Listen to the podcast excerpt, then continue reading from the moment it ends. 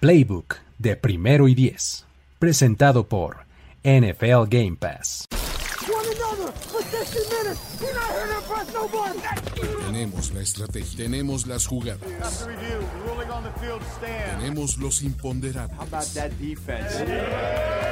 tenemos las lesiones, tenemos los rumores, tenemos la información, tenemos la experiencia, tenemos set de fútbol americano.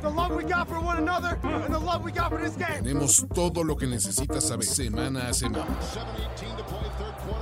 Playbook, Playbook, de primero y diez. El análisis previo más profundo de la NFL con nuestro profesional grupo de expertos Luis Obregón, Jorge Tinaje y Antonio Sempere. Playbook, ¿tenemos tu atención?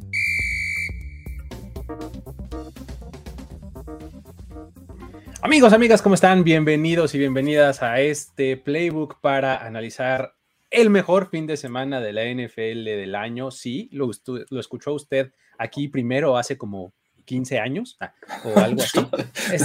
y, llevamos 14. Exactamente. Nomás imagínense lo adelantados a nuestra época que estábamos. Este es una de las cosas que eh, he campeonado desde hace muchos años. Este es el mejor fin de semana que nos da la NFL año con año. Tiene la mezcla perfecta de cantidad y calidad de partidos. Los ocho mejores equipos divididos en cuatro partidos, dos por día. No te sobresaturas, no hay desperdicio. Este es el mejor fin de semana de NFL. No es mi, mi take preferido. Mi take preferido es no son los cafés de Cleveland, son los Cleveland Browns. Ese es mi, ese es mi take preferido. Yo pensé que era los campeones son eternos. Ese me gusta un chingo. es que, bueno, también, o sea, tengo esos tres en mi vida. El, el, mejor fin de semana de NFL, el, los campeonatos son eternos y el, este, el que dice acá también, este, de... Eh, um, el de campeón defensor.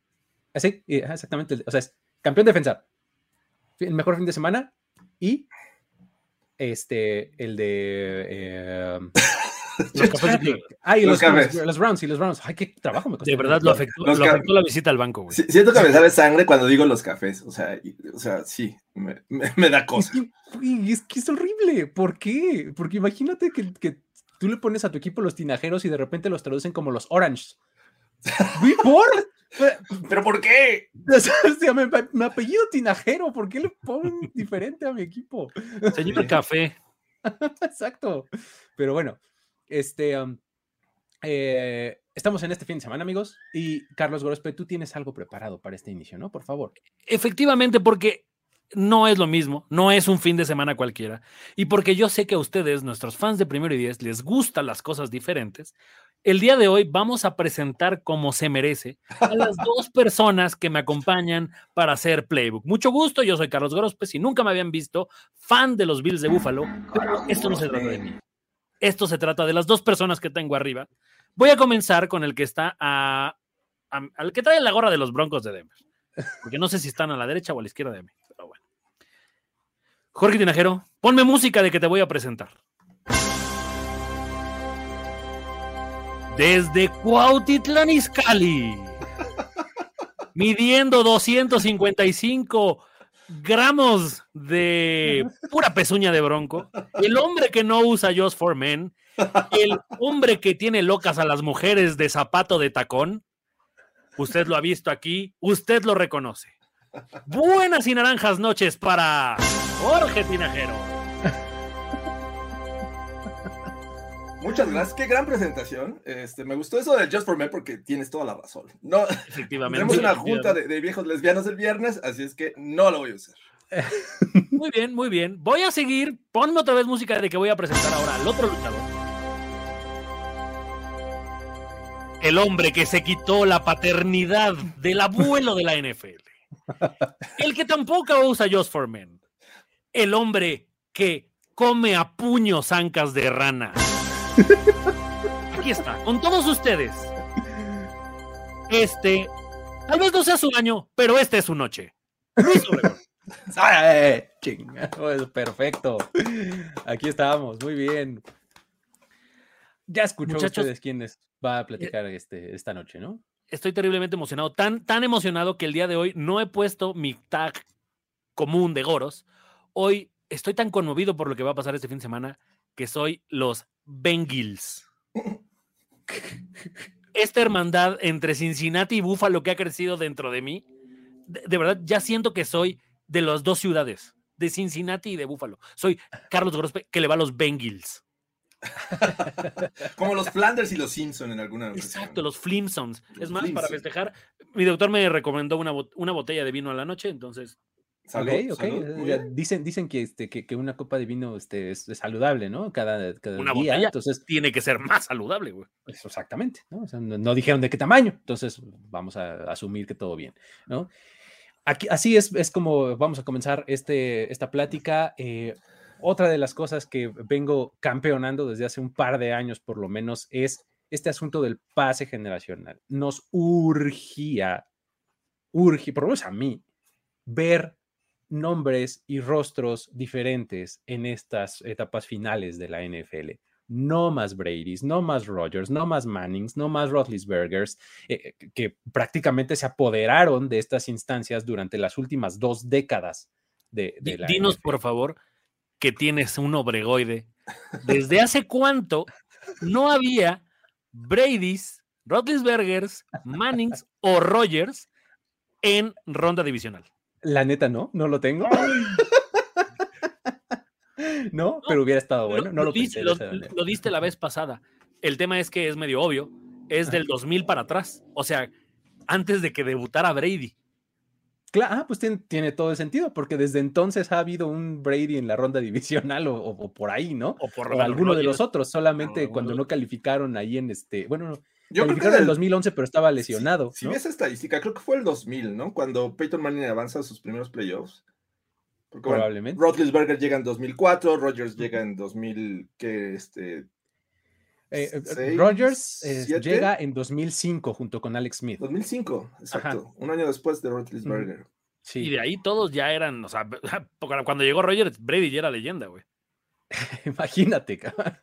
Y estamos en pleno 2023, año del creador, y este pues, apenas nos estamos librando de esa mala. No, tampoco. No, gracias, gracias a esas leyendas, todos estos eh, jovenzuelos que hoy están en ronda divisional eh, están donde están, están parados en hombros de gigantes. Tenemos que agradecerle a esa gran generación que durante 20 años nos dio eh, NFL de muy buena calidad, pero ya, ya estuvo, ¿no? Este, hoy le toca a corebacks que en promedio tienen 25 años y 278 días entre los ocho.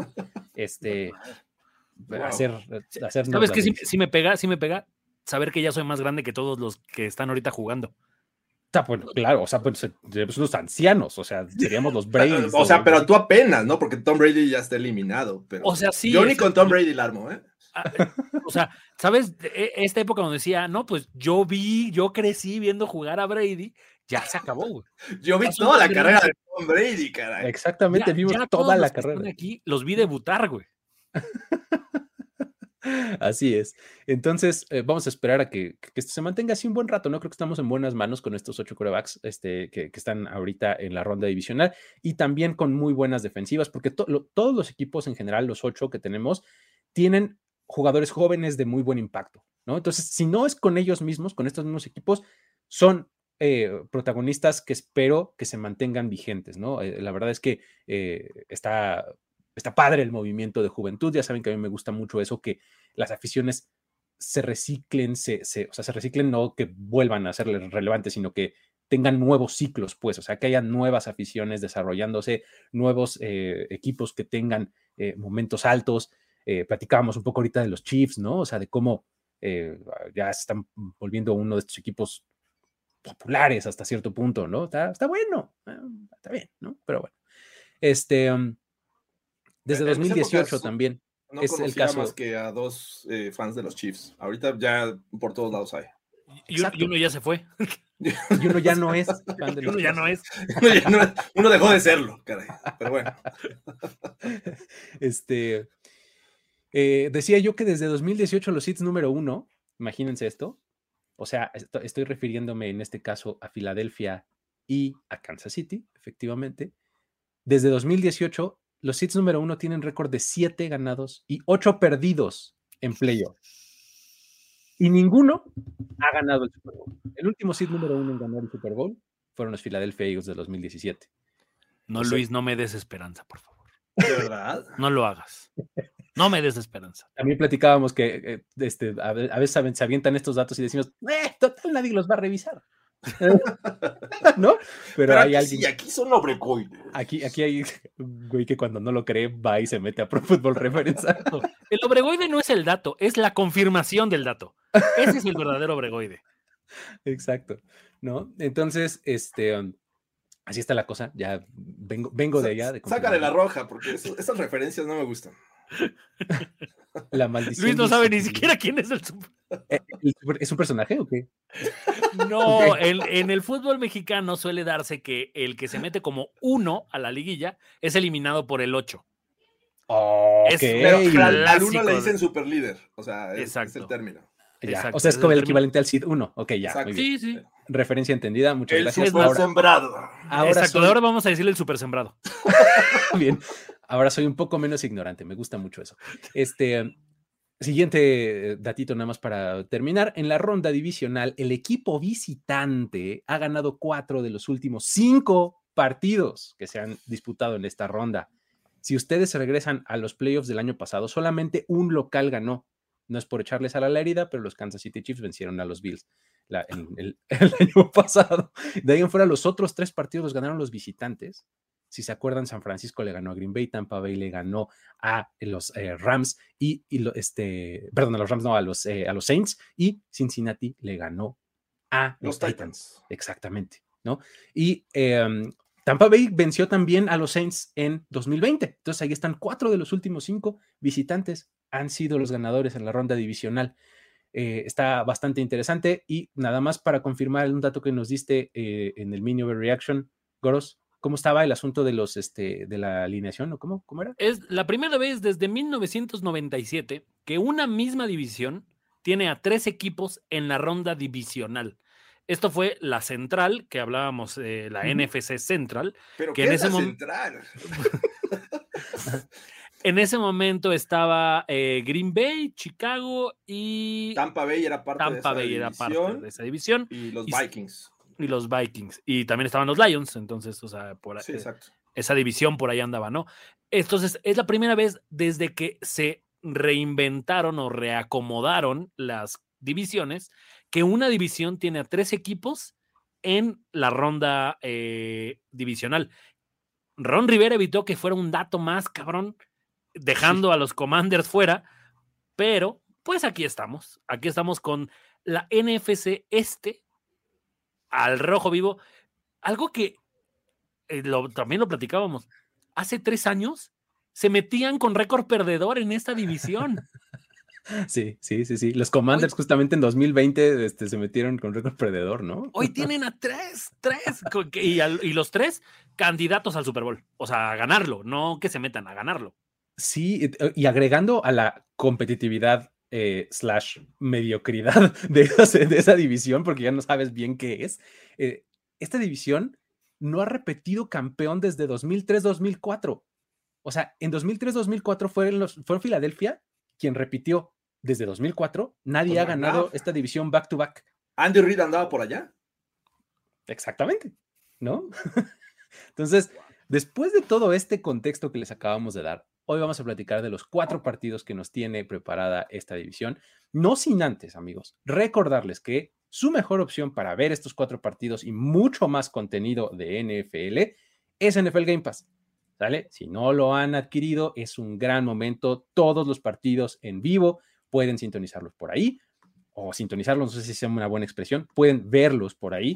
Este, Con su antena de conejo. Muy bien, Pepe Segarra estaría orgulloso de ti, güey. Exactamente. Este, el asunto es que aquí los pueden ver. Sale de una este, definición bien bonita en HD y pueden verlo en sus dispositivos conectados a Internet. Entonces, ya sea en vivo, on demand o a la mejor usanza que a ustedes les guste, ahí pueden disfrutarlos. ¿Sale? Ya está el link aquí en los comentarios para que ustedes vayan, den clic y se animen para adquirirlo. La verdad es que está excelente este producto. Ahora sí, vamos a platicar. Sábado, sábado en la tarde, Primer partido que nos van a dar. es los Jacksonville Jaguars visitando el GEHA Field eh, at Arrowhead. Ah, ¿Qué hubo? Este, Me asombra que te lo sepas. Ya, ¿Has visto este, este trend que es nombra lo último que te comiste en el lugar donde te comiste y agrégale stadium? Ya es- son los estadios de ahora. así son. cabrón. Sí, ya. Gorditas del Oxxo at Arrowhead. Guarache asunto- campechano at. Pero ¿sabes cuál es el asunto? Que eh, es mucho más aburrido que eso. Últimamente los sponsors son como patrocinadores así de que son Steelers. soluciones, soluciones financieras o este, es que venden seguros o algo así, ¿no? Este, está medio extraño. Pero bueno, en ese lugar, los Jacksonville Jaguars, los Red Hot Jacksonville Jaguars, porque vaya que vienen en ese estatus, van a enfrentar a los Kansas City Chiefs descansaditos. Ellos se calificaron como el número uno de la americana y ah, van a tener del otro lado a un Trevor Lawrence que encendido, que no ha perdido en sábado desde que iba en su segundo año de preparatoria, amigos. 41-0 es su marca cuando él juega en sábado. O sea, el tipo en su segundo año de, de high school ganó los tres partidos que jugó en sábado. O sea, desde su segundo año en preparatoria. Luego, Clemson, marca de 36-0 jugando en sábado. Los únicos dos partidos que perdió en Clemson fueron en viernes y en lunes. Ajá. Y ahora en la NFL está 2-0 jugando en sábado. O sea, en su vida, de- de- digamos, adulta, por así decirlo, nunca ha perdido cuando juega en sábado y esta vez podría agregarle una victoria más. ¿Qué La leyenda cuenta que hizo un trato con su mamá de córtate esas greñas cuando pierden sábado. Y aquí estamos. Va a llegar no a ser el tío Cosa cuando llegue a 45 años como Tom Brady jugando en la NFL, porque posiblemente Ay, los sábados no lo veamos perder, pero quién sabe, este es una- un reto bien complicado, ¿no? Estar enfrentando a, los Chiefs en el Arrowhead, creo que no es cualquier cosa.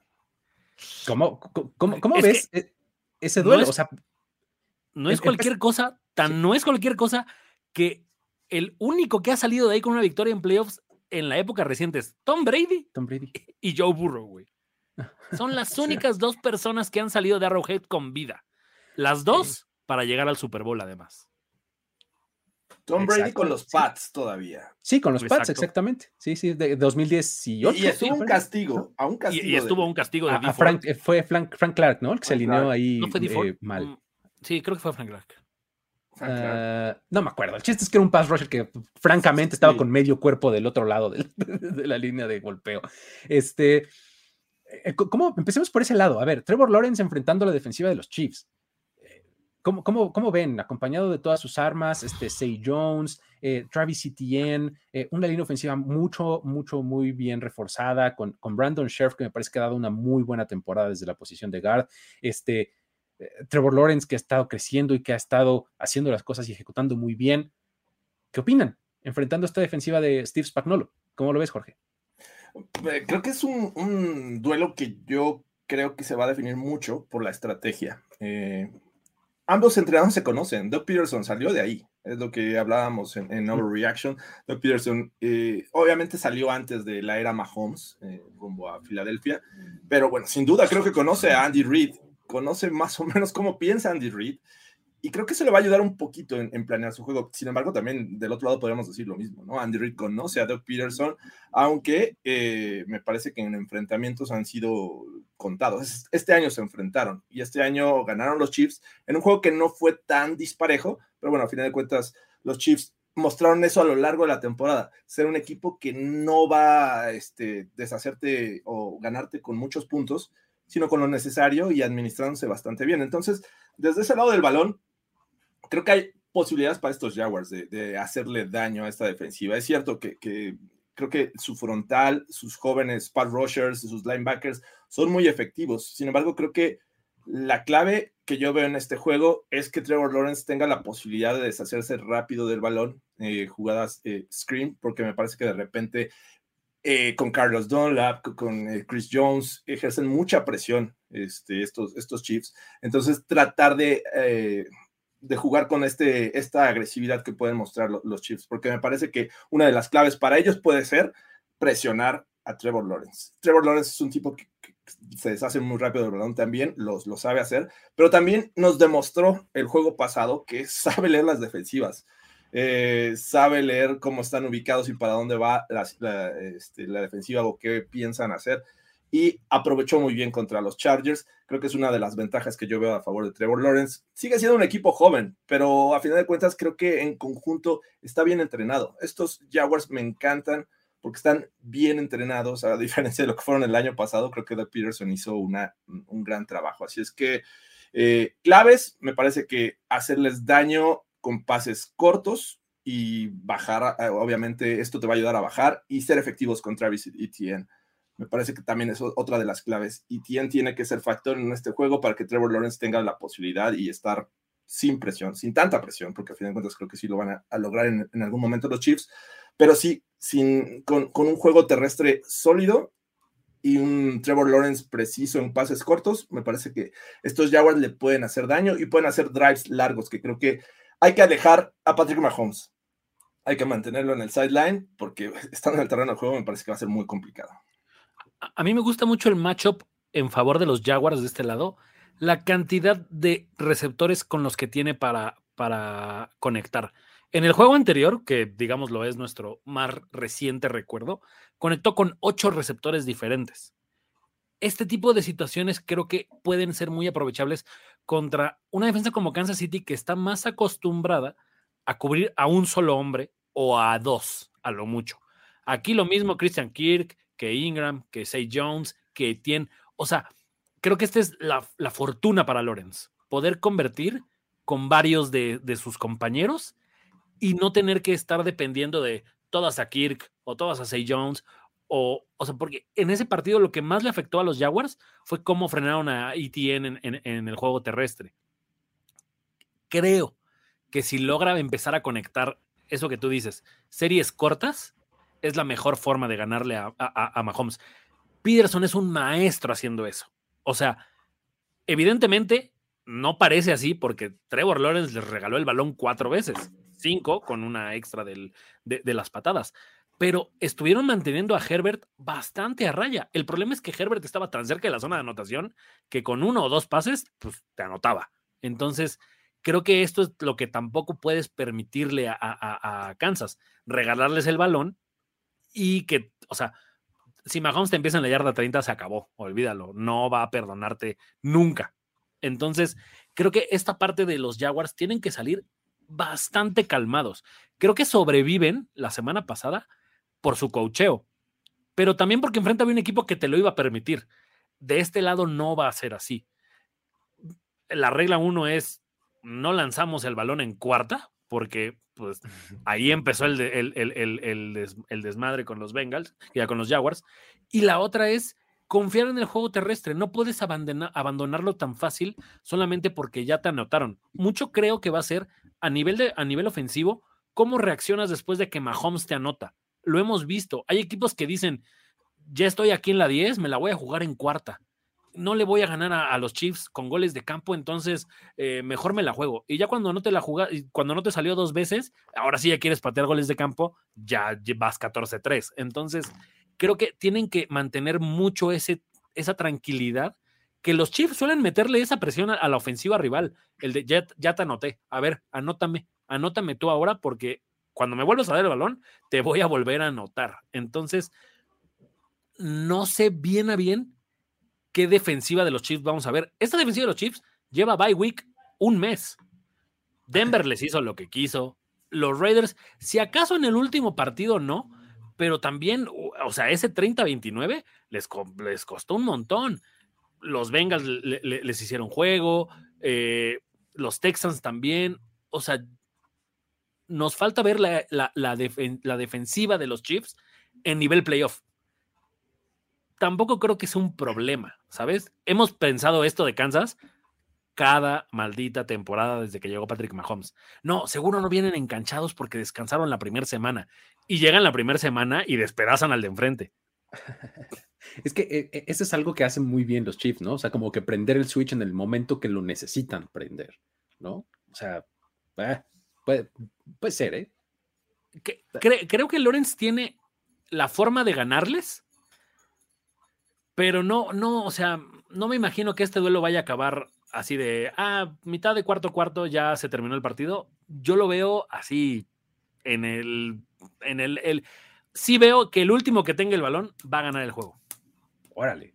Es, eso es, eh, eso es sugerir eh, alguna narrativa interesante porque puede ser una en la que sea tiroteo, ¿no? Y que los Jaguars le mantienen el paso a una ofensiva explosiva de los Chiefs, o una en donde eh, lo que vamos a analizar después es donde la defensiva de los Jaguars estuvo deteniendo mucho a los Chiefs y fue un juego de pocos puntos y demás y que se decide al final, ¿no? Entonces, está interesante. Yo como, le mencionaron un par de cosas que yo también tenía en mente. La primera es lo de las entregas de balón, o sea, a los Chiefs no les puedes dar oportunidades extras porque no las necesitan para hacerte pedazos.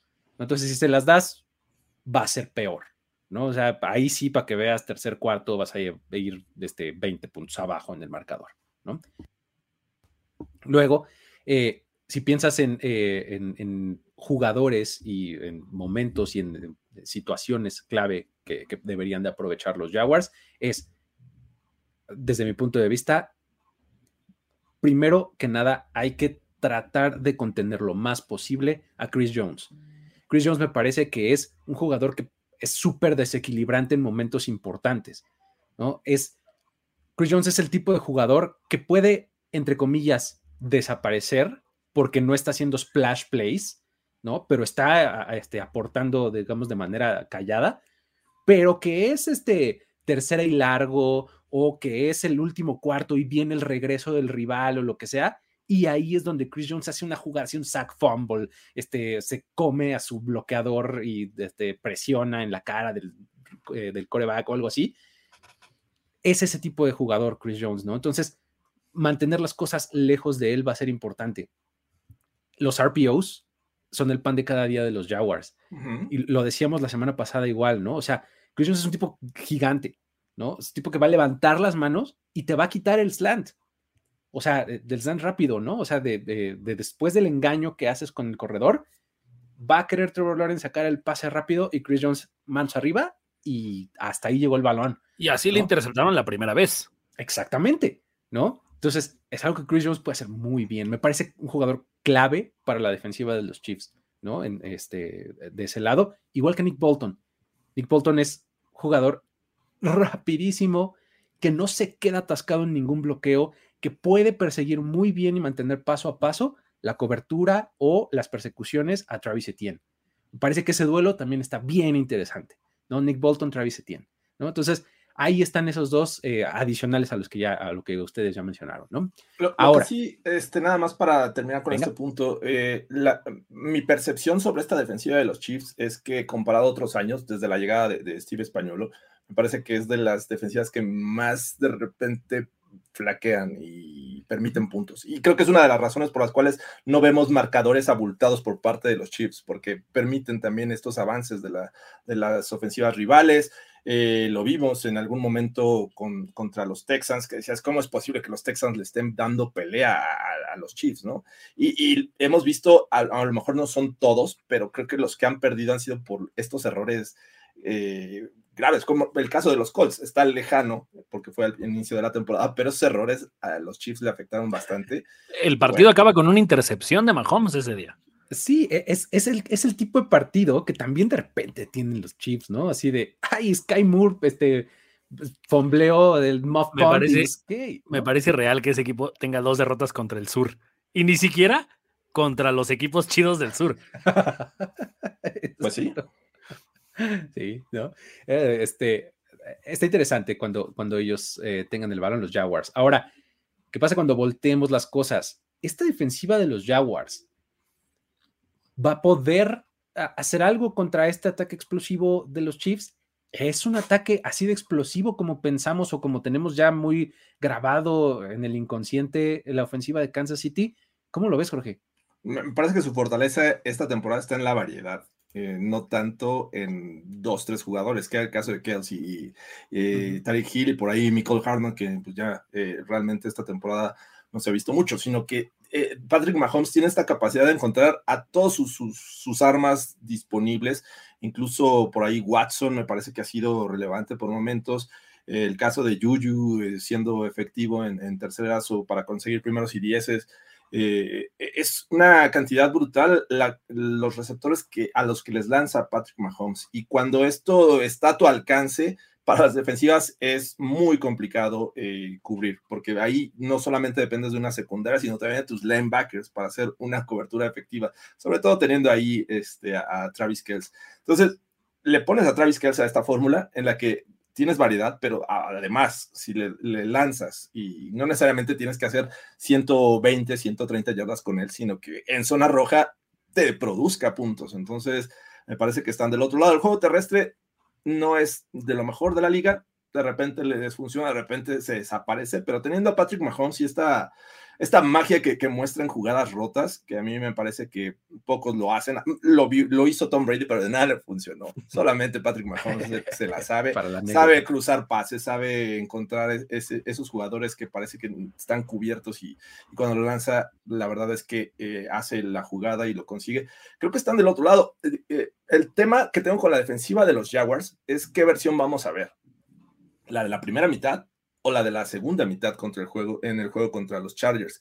Que la de la segunda mitad, mis respetos, evitaron eh, que el juego terrestre fuera factor para los Chargers y ejercieron presión y empezaron a ser efectivos contra este, esta ofensiva de, Los Ángeles. Así es que eh, si sale la, la, por todo el juego, vemos esta versión de los Jaguars de la segunda mitad, me parece que tienen oportunidades. Ya lo decíamos y, y los errores me parece que de repente los cometen los Chiefs, el caso es que del otro lado tengas quien te lo haga pagar. Eh, contra los Broncos, Patrick Mahomes lanzó tres intercepciones. El tema es que era la ofensiva todavía de Nathaniel Hackett. Así es que, bueno, no, ya, ya, ya, ya estaba fuera Nathaniel Hackett, perdón.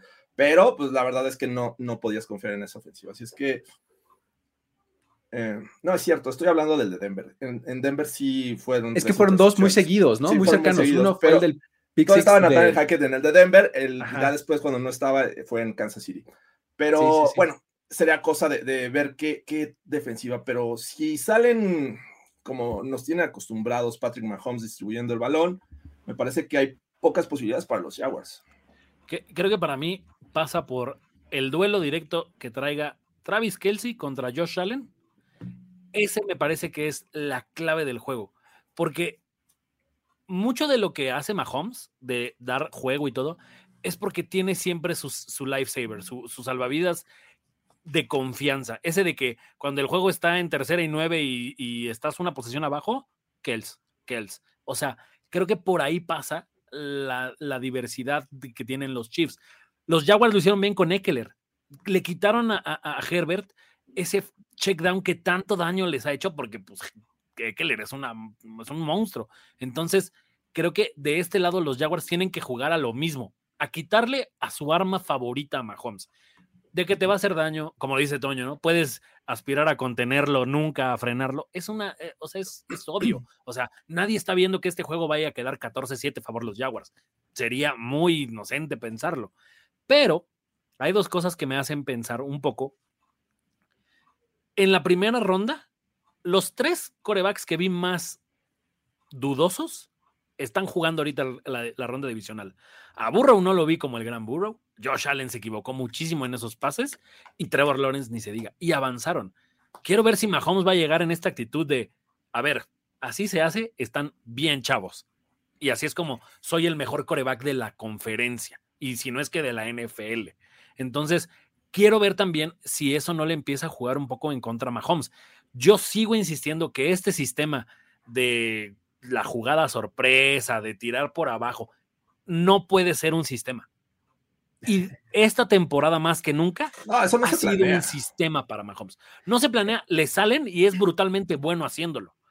Pero no puedes seguir viviendo de eso. Y esta temporada lo ha utilizado mucho como recurso. Le ha funcionado, qué bien por él. Sabemos que playoffs es otra situación.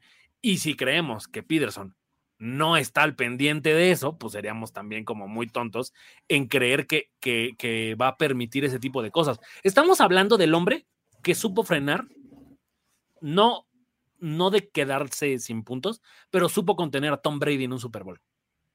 O sea, está lejos de ser alguien que no sepa cómo plantearle un juego a alguien, que además ahorita vamos a hablar de eso. Le enseñó todo lo que sabe. Y dos, a un coreback tan móvil como Mahomes. Creo que de ese lado los Jaguars no están tan desprotegidos.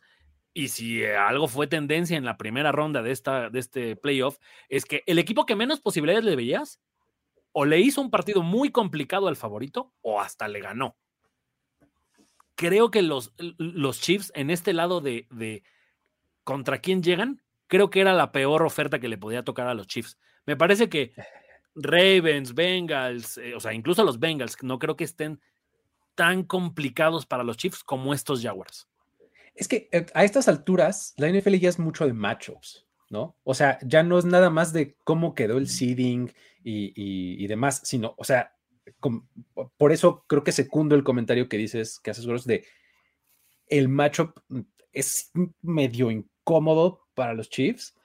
Eh, vamos, los dos superiores, claro, porque tienen un roster superior, eh, etcétera, pero, este, pero sí hay cosas que dices, ay, en una de esas, estos Jaguars como que medio se les indigestan.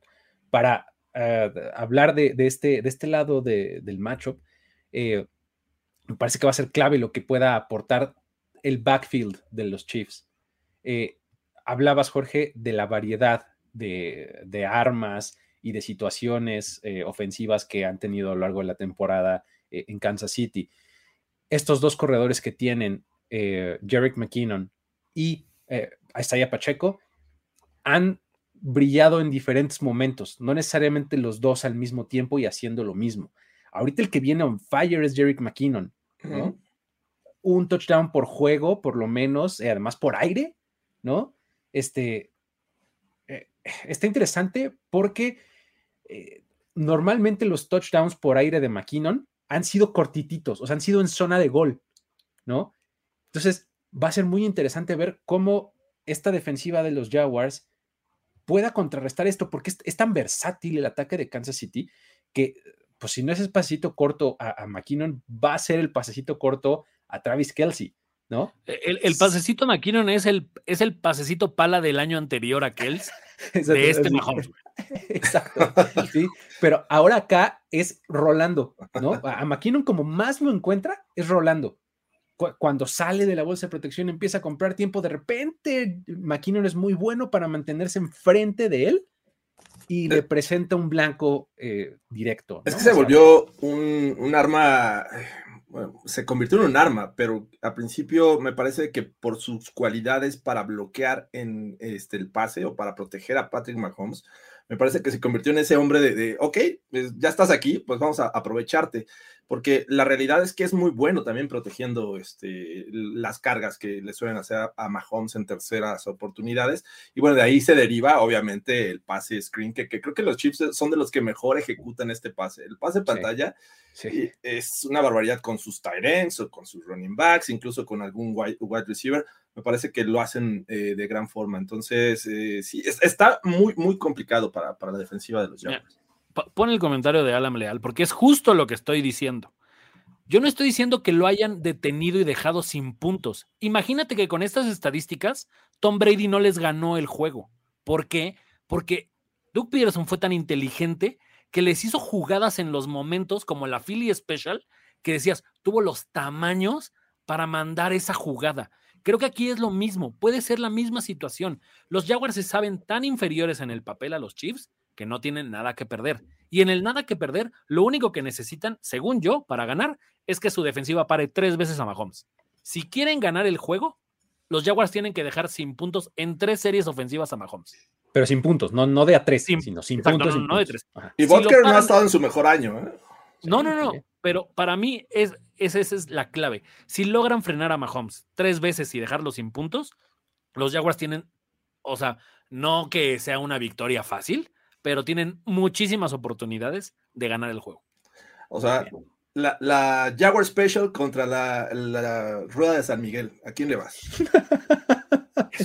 Es, una gran pregunta. Si este equipo fue la víbora de la mar? De 27 puntos. Imagínate que los Ravens hicieran la víbora de la mar. la mar, La víbora de la... Esto ya se convirtió en otra cosa, pero bueno. ¿Sabrán que aquí en México se llama la víbora de la mar? Este, bueno, a ver, si lo subimos un escalón, ¿qué onda con los, con los staffs de cocheo? ¿Cómo, cómo los evalúan, porque me parece que Andy Reid se está convirtiendo en un histórico. O sea, ya ahorita está en grados de victorias Tom Landry, Don Shula, este, Jalas, pues, o sea, ya están, eh, ya está en esos, en esas ligas en cuanto a números de victorias y demás, ¿no? Creo que con eso y Steve Spagnolo como coordinador defensivo, Eric Bienemy como coordinador, es un staff súper establecido, ¿no? Del otro lado tenemos a uno súper emergente, pero que ha hecho las cosas de maravilla, ¿no? con Doug Peterson y, asociados. ¿Cómo, ¿Cómo los evalúan, Jorge? Sin duda, tengo que cargarme del lado de Andy Reid. Pese al año y el levantón que le dio a los Jaguars Doug Peterson, me parece que no podemos en este momento comparar eh, ambos staffs, ¿no? Y aparte, agrégale a candidatos eh, a head coach, como el caso de este Eric Bienemy. Y bueno, eh, Steve Español alguna vez fue head coach, ¿no? Y también, digo, no le fue tan bien, pero es gente que ha comprobado que en esta posición, como es coordinador defensivo, a mí me, encanta el trabajo de, de Españolo, que creo que en su momento, con estrategia, levantó esta defensiva que decían no tiene talento. Y bueno, a fin de cuentas ahí están. Creo que del otro lado, Doc Peterson hizo un gran trabajo. Definitivamente no esperábamos a los Jaguars ni en playoffs. Ahorita están en la ronda divisional y están como uno de esos candidatos, y he visto en muchos lados, como que les tienen fe para ganar en Kansas City. Ya, me gustaría tener tanta fe porque sin duda, creo que en estas instancias un mal juego te lo da cualquiera. Y, eh, llámese como se llame, estando el, super sembrado o no sea super sembrado, me parece que estás en riesgo. Si no sales a tono, me parece que pueden perder, puede perder cualquiera. Entonces, sin duda, creo que Kansas City tiene eh, el staff a favor. O sea, no, no tengo punto de comparación en este momento. No hay punto de comparación tampoco en el staff. Y... Aunque tengan la misma cantidad de Super Bowls. Imagínate.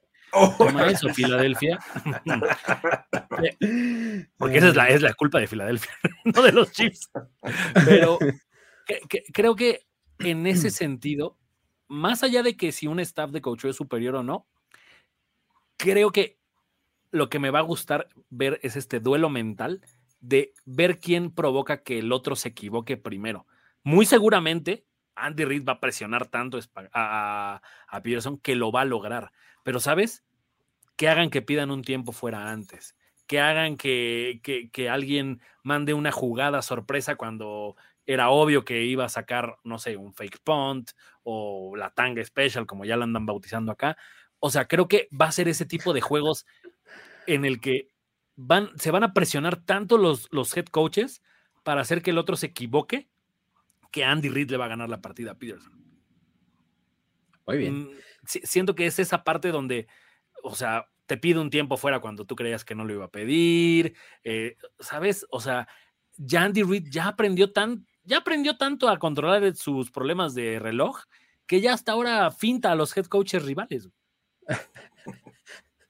Eh, estabas esperando que me equivocara, ¿no? Pues toma esto, ¿no?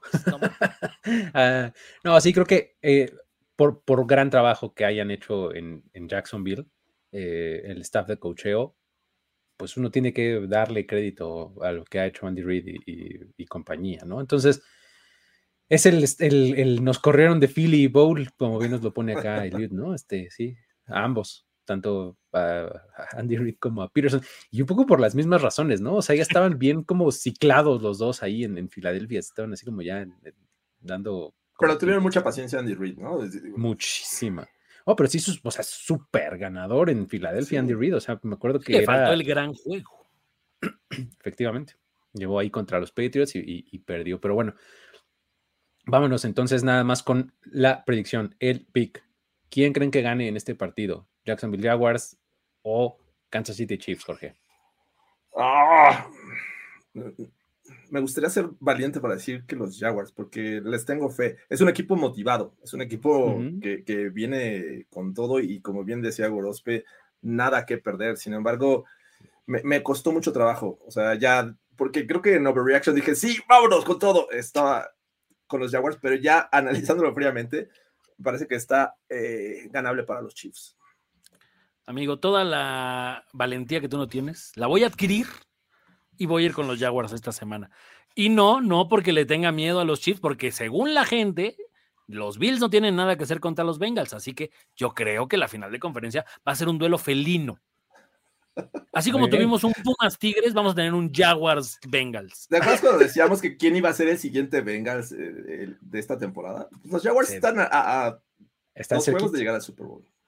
Coreback de segundo año. Este, oye, wow, bien ahí. Ok, perfecto. Muy bien, muy bien. Este, yo creo que ganan los Chiefs. Yo creo que ganan los Chiefs. Este, sí, estaría padrísimo que ganaran los Bengals, digo, los, este, los. una gran historia, ¿no? Sí, está muy padre. Además sería, este, imagínense verlos eh, en el Super Bowl, o sea, algo que pues, una de las franquicias más jóvenes, ¿no? De, toda la liga, ah, estaría muy padre, ¿no? Pero creo que los Chiefs eh, son superiores tácticamente, tienen un mejor roster, etcétera. Entonces, eh, tengo que ir con, ese lado. Esa historia me encanta porque entonces, y lo, lo había escrito hace rato en Primero y de repente, lo que era una conversación Mahomes-Allen de repente ya es Mahomes Allen Burrow y de repente ya llegó Trevor Lawrence. Y entonces ya no tienes a uno, ya son cuatro los que te están terroreando durante los siguientes 10 años la conferencia. Sí, sí, y, eh, o sea, esto no estás incluyendo a Herbert y, este, exactamente, ¿no? O sea, te estás ahí como ya poniéndote muy, muy, muy selectivo, ¿no? Está, está bien. Pero bueno. Así es como pasamos al segundo duelo de sábado, Vámonos a la conferencia nacional porque será el tercer encuentro entre los New York Giants y los Philadelphia Eagles que veamos en esta temporada. A ver, según yo, aquí en este partido, eh, también vamos a ver al, alguno sembrado, de, pero de la otra conferencia, o cómo era, el super, sembrado, el super sembrado de la conferencia nacional, que es Filadelfia. Eh, ¿Se acuerdan de estos equipos de 2007 y de 2011 de los Giants? ¿Se acuerdan cómo, cómo, fue su historia? Así de, ah, caray, estos empezaron a, llegar a su pico al final de la temporada y tuvieron unos playoffs imparables. Vencieron a Green Bay, este, vencieron a los Cowboys. O sea, me estoy refiriendo en aquellos momentos, ¿no? Ahora empezaron por vencer a Minnesota, que pues ante muchos no había gran mérito, pero ahora imagínense que le ganan a Filadelfia, ¿no? ¿Creen que algo así pueda suceder? ¿Cómo sucedería, Jorge? ¿Por qué no empezamos platicando de cuando Daniel Dimes Jones, Danny este, Dimes, Danny Dimes, este, convertido en toda una amenaza dual, eh, vaya a enfrentar a la defensiva de Filadelfia, que está hecha también un, este, un portento, ¿no? De defensiva. Creo, que es eh, en este momento es la mejor unidad lo que tienen los Eagles, porque me parece que ahorita hablaremos de Jalen Hurts y su situación, pero sin duda no podemos comparar la defensiva de los Vikings a la defensiva de los Eagles. Tiene mucho más, talento, saben presionar mejor, tienen jugadores que, rebasan los 10 sacks, y me parece que son cuatro los que rebasan los 10 sacks en esta defensiva pero van a enfrentar a un Daniel Jones que es móvil, ya lo, ya lo vimos, que le mueven la bolsa para que él vaya rolando y lance pases. Además, yo la verdad sí disfruté y me sorprendió gratamente la capacidad que tuvo Daniel Jones de conectar con sus receptores, ¿no? Isaiah, eh, que es Hitchens. Hodgins. Hodgins. Eh, haciéndolo ver muy bien, pero lo que más me gustó de Daniel Jones fue su precisión y la velocidad con la que lanzaba los pases. Era realmente me parecía que otro coreback. Si le ponías otro nombre, dices, ah, ok, es normal. Pero para Daniel Jones es algo que, realmente fue una sorpresa para mí. Y eh, el hecho de, ser capaz de conseguir estas jugadas de corto yardaje, de de repente diseñadas para que acarreara el balón y ser efectivo, estuvo a nada de llegar a las 100 yardas y bueno, rebasó las 300 por pase. Eh, y, por ahí decían, bueno, es que Saquon Barkley, sí, Saquon Barkley es un tipo que te va a aportar, Además, ¿no? Además, o sea, ya tienes lo maravilloso. Y, cuando tienes en el, en el, este, un running back de esas características con un funcional coreback, me parece que puedes hacer muchas cosas y ya no se tiene que preocupar de quién es tu wide receiver porque cualquiera te está respondiendo, ¿no? Vimos pocos drops, hasta el, caso de, de su end, que es este Bellinger, es... Eh, Daniel Bellinger, está haciendo un buen trabajo. Entonces. Yo, estoy de acuerdo, Jorge, con esto que pone Karen Santiago. Yo digo que si ganan los Giants, Luis de ahora en adelante debería de referirse a Daniel Jones como Daniel el Travieso. No, no, no, no, no. Daniel Travieso. Daniel Travieso. Ok. Este. Mira. Eh, ¿Sabes, ¿Sabes qué es? Eh, digo, ahorita que decías esto, empecé a pensar lo mal que queda este Jason Garrett, porque tenía a este mismo staff ofensivo, a ese mismo personal ofensivo, perdón, y era diametralmente opuesto. ¿no? La, producción, el estilo de juego y demás era completamente diferente y con lo mismo, o tal vez menos. Eh, acá Brian Dable está sacando maravillas, ¿no? No, y, digo, exactamente. Eh, eh, o sea, debería de culpar a Jason Garrett por no tener su este, opción de quinto año, Daniel Jones, ¿no? Totalmente. tienen un, problema a resolver. Sí, totalmente, ¿no? ¿Cómo, lo ves tú, este, este macho? confío, confío en que la defensiva de Filadelfia es mejor que la de los Vikings. Pero ya cuando lleguemos a la otra parte de cómo le, hizo, cómo le hicieron los gigantes para frenar a una ofensiva que me parece, quitando el coreback, mejor que la de Filadelfia, también es algo sorprendente de estos Giants. O sea, no, no creo que sea poca cosa meterle 31 puntos al número 2 de la nacional y además en su campo. Creo que estos Giants no solo tienen el factor eh, nos vale y no, o sea, lo que escurra ahorita es miel, no nos importa. Tienen a los jugadores con esa actitud, justo esa actitud de decir, me voy a aventar por la intercepción, voy a buscar hacer algo extra, o sea, es un grupo nutrido de jóvenes que pueden, o sea, donde estos Giants se meten a la final de conferencia, estamos ante la nueva dinastía del NFL. Son jugadores de primer y segundo año. Entonces, los vuelve muy peligrosos. Del otro lado, creo que Filadelfia trae esta onda de ser este, este equipo que viene a la, baja. Les, les alcanzó con todo lo que hicieron de septiembre a mitades de diciembre. Y de repente los viste flaquear. Es cierto, mucho tiene que ver la parte de que no jugó Horst tres juegos, pero a la defensiva tampoco se mostraron tan dominantes como lo habían hecho y eso sí es preocupante, porque ahí no importa que haya estado o no haya estado Hortz. Entonces, creo que de ese lado, o sea, por ejemplo, el juego contra Dallas, me dices, ah, pero es que estaba Gardner Minshew. Sí, pero Dak les pasó por, o sea, pero les pudo haber hecho la jugada que quieras, incluida esta donde haces la finta de que vas a lanzar pase y le dejas la bola atrás a la estatua de la libertad. La estatua de la libertad. Y en, en esta parte siento que los Giants tienen muchísimo que ganar haciendo un buen juego. Ni siquiera lo necesitan ganar para, para, para tener eh, buenas sensaciones de su futuro. Y creo que eso los convierte en un peligro para esta defensiva que no, o sea, lo de los Saints. ¿Me vas a decir que Saints, Cowboys tienen mejor corredor que los Giants? No creo. Y sus corredores son muy buenos. Sí, sí, sí. O sea, Está, interesante. Eh, a ver, creo que cuando volteas a ver el ataque de los Giants, uno como que en automático piensa en Saquon Barkley, ¿no? Ya lo decíamos. Eh, ya dices, bueno, Daniel Jones aporta lo que puede y demás. No se equivoca. Exacto, ¿no? Este, creo que este ataque ha encontrado la manera de ser muy eficiente, ¿no? Ha encontrado la manera de plantear eh, planes de juego específicos de, acuerdo al rival. Me llamó mucho la atención el partido pasado contra los Vikings, cómo los atacaron por tierra con Daniel Jones, como que diseñando por aire, pero aprovechando por tierra. Es decir, los Vikings cubrían mucho, este, hacían mucha cobertura personal durante toda la temporada. ¿no? Entonces, ¿qué pasaba? Que Daniel Jones detectaba cobertura personal, hacía una lectura, no estaba, corres, ¿Por qué? Porque tienes el espacio para hacerlo, ¿no? Entonces, y no, no era un defecto como muchas veces lo, pensamos, ¿no? De, ay, no hace sus progresiones y no sé qué. No, o sea, a ver, aquí era por diseño, es, haces una lectura, no está, corre. Y le salió muy bien, ¿no? O sea, y, a lo largo de la, de la, temporada hemos visto estas cosas eh, de parte de los Giants, ¿no? Ahora, ¿qué van a hacer aquí contra este pass rush brutal que tiene Filadelfia? Porque sí lo tiene, ¿no? O sea, tiene un montón de jugadores que, te pueden presionar desde distintos puntos del campo.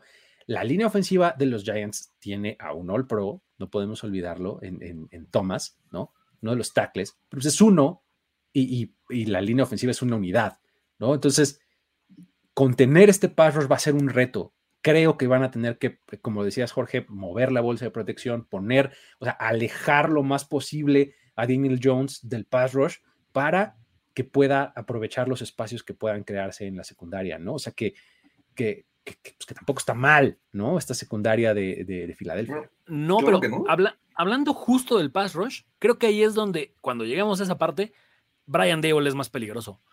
De verdad, la forma tan diversa que tiene de tratar su playbook es, o sea, muy cañón. Acá a los Vikings siento que por eso les, les, hizo esas cosas. Eso, eso del estatua de libertad ya es neta humillante. O sea, tienes que tener una frontal tan mala para poder hacer eso y, dijo, mira, es más, ahí te va qué tan malo eres que te voy a hacer esta jugada.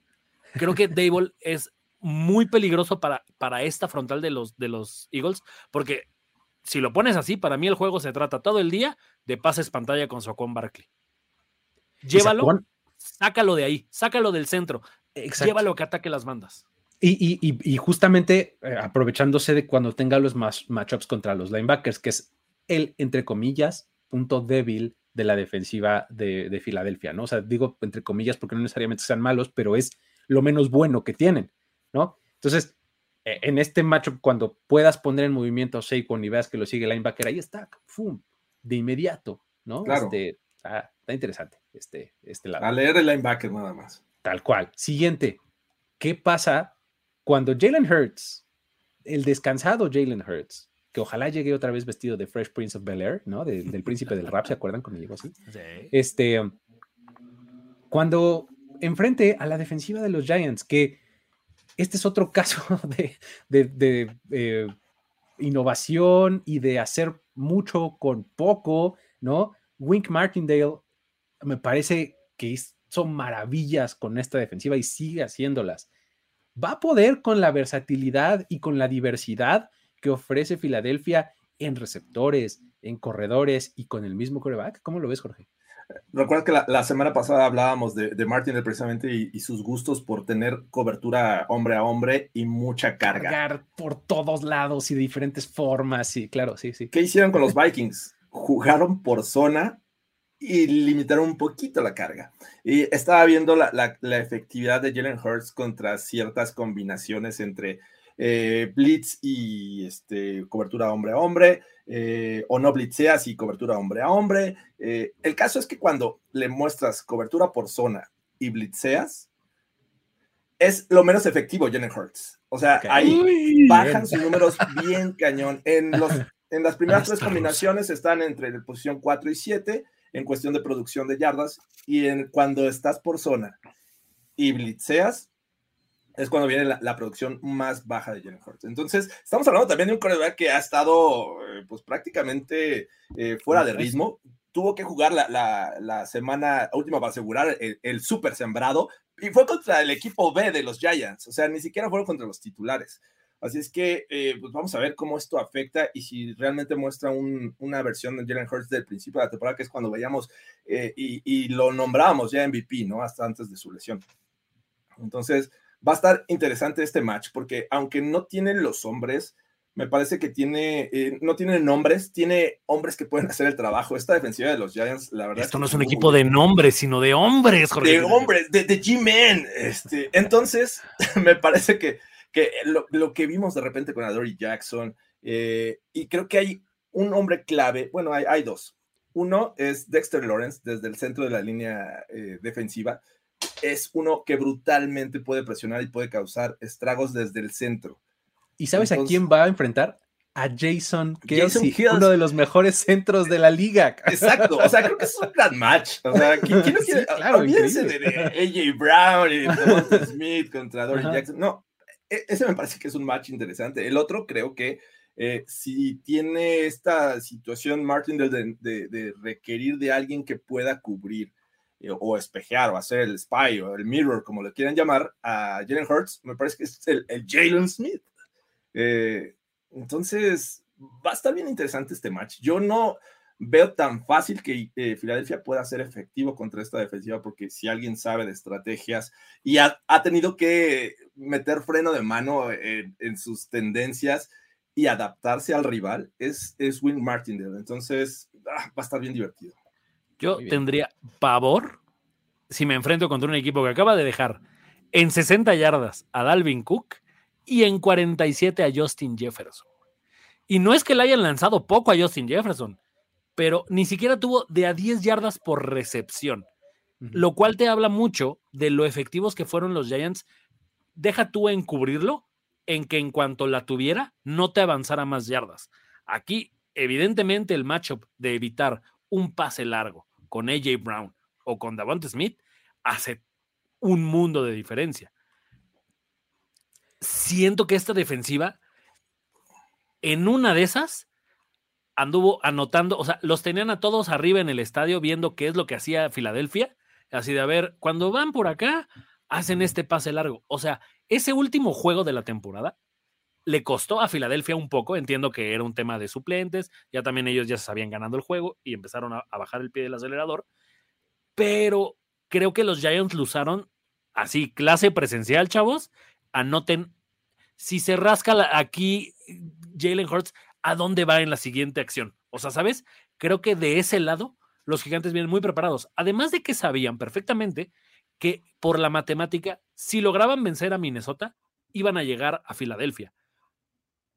Si tú eres el rival divisional que viene de underdog, o sea, pero vives de esto vives de ser el underdog en un duelo divisional. Y, fíjate, ser, el underdog contra el equipo que pues, se ha como brandeado como underdog, ¿no? Que es Filadelfia, ¿no? sí. Efectivamente. Los perros. Muy bien. Eh, eh, está, está interesante. A ver, cuando ves la, este, creo que a mí lo que más me llama la atención siempre de este equipo de Filadelfia es cómo te puede hacer daño de un montón de formas. ¿no? Y creo que ahí puede estar la clave en, favor para ellos, porque si no es una, es otra, y si no es la otra, y si no la que sigue, me explico. O sea, supongamos que le, le dan el tratamiento Justin Jefferson a AJ Brown, vamos a concederlo. Devonta Smith es una estrella en ascensión, o sea, está tremendamente bien, está jugando cada vez mejor. O sea, está, muy impresionante lo que ha hecho en efectividad de rutas, en buenas manos, en eh, separarse de su cobertura. O sea, vamos, creo que la diferencia ahí en este sentido con los Vikings es que Adam Thielen ya está muy para abajo, pues. O sea, sigue siendo muy bueno, pero ya va francamente hacia, hacia abajo en su carrera. Ahora, eso es por aire y eso es por fuera no podemos olvidar que está Dallas Gethert, que también es tremendamente efectivo en el centro del campo, ¿no? Eso es por aire, pero de repente Miles Sanders está teniendo una muy buena temporada, ¿no? Y si no es Miles Sanders, es Boston Scott en línea de gol y Kenneth Gainwell atrapando pases, ¿no? Su backfield es súper diverso y complementario en sus skills. Y bueno, pues qué decir de Jalen Hurts, ¿no? Que además de lo que te puede hacer por aire, puede hacerlo por tierra. Eh, me parece que es súper, súper diversa esta, esta ofensiva de Filadelfia y eso es lo que me parece que los ha hecho letales a, lo largo de la temporada 2021. Entonces, eh, perdón, 2022. Este, es que pienso que me tengo que regresar un año, pero pienso que está en el de antes. Sí, sí, sí. me pasa. Este, eh, en la temporada 2022. Um, vamos, no es que los Giants no vayan a poder porque me parece que han, dado muestras de, de un gran espíritu, por lo menos, ¿no? Y un gran espíritu acompañado de ejecución, ¿no? O sea, son un equipo que se equivoca poco también, ¿no? O sea, que permite pocas jugadas grandes, que, o sea, me parece que ahí puede estar algo en su favor, ¿no? Pero sí veo de este lado con todo y lo que la estrategia pueda, pueda sugerir y demás que, pueda complicarle eh, New York a, Filadelfia, creo que veo superior a Filadelfia en este, en este match de ofensiva contra defensiva. ¿Lo casas el resultado, el éxito de los Eagles a la versión de Jalen Hurts? Mm, creo que sí. creo que sí. Creo que sí, porque eso fue algo de lo que vimos en su ausencia, ¿no? Como a pesar de todo esto que acabo de mencionar, el grifo de la llave, ¿no? De, la tubería, pues, es este, es Jalen Hurts, ¿no? Entonces, si cierras este grifo, está complicado, ¿no? Creo, que en ese sentido los Giants deberían de jugar, así como lo di con lo de los Jaguars, acá con los Giants, debes de jugar a pararlos dos veces al principio. No hay estadio más fácil de voltearle al local que Filadelfia. Van a empezar a buchearlo al minuto 3, cabrón. Exacto. Tú, para los dos veces al principio, anótales una vez y el estadio se va a empezar a poner, porque creo que la mística de estos Eagles es esa, que, que sean underdogs y el estadio diga, sí, a huevo, somos los underdogs y te vamos a ganar. Pero Luis, Eagles no es un lavabo, caray. ¿Cómo? ¿No? ¿De qué me están hablando? Ni un grifo tampoco. Ni un grifo. y, del lado de, de, Filadelfia, un poco, y aquí lo ponían, o sea, Filadelfia es el presionado, es el que tiene que demostrar, es el que tiene que salir con el de, o sea, vaya, hace cinco semanas esto era el MVP.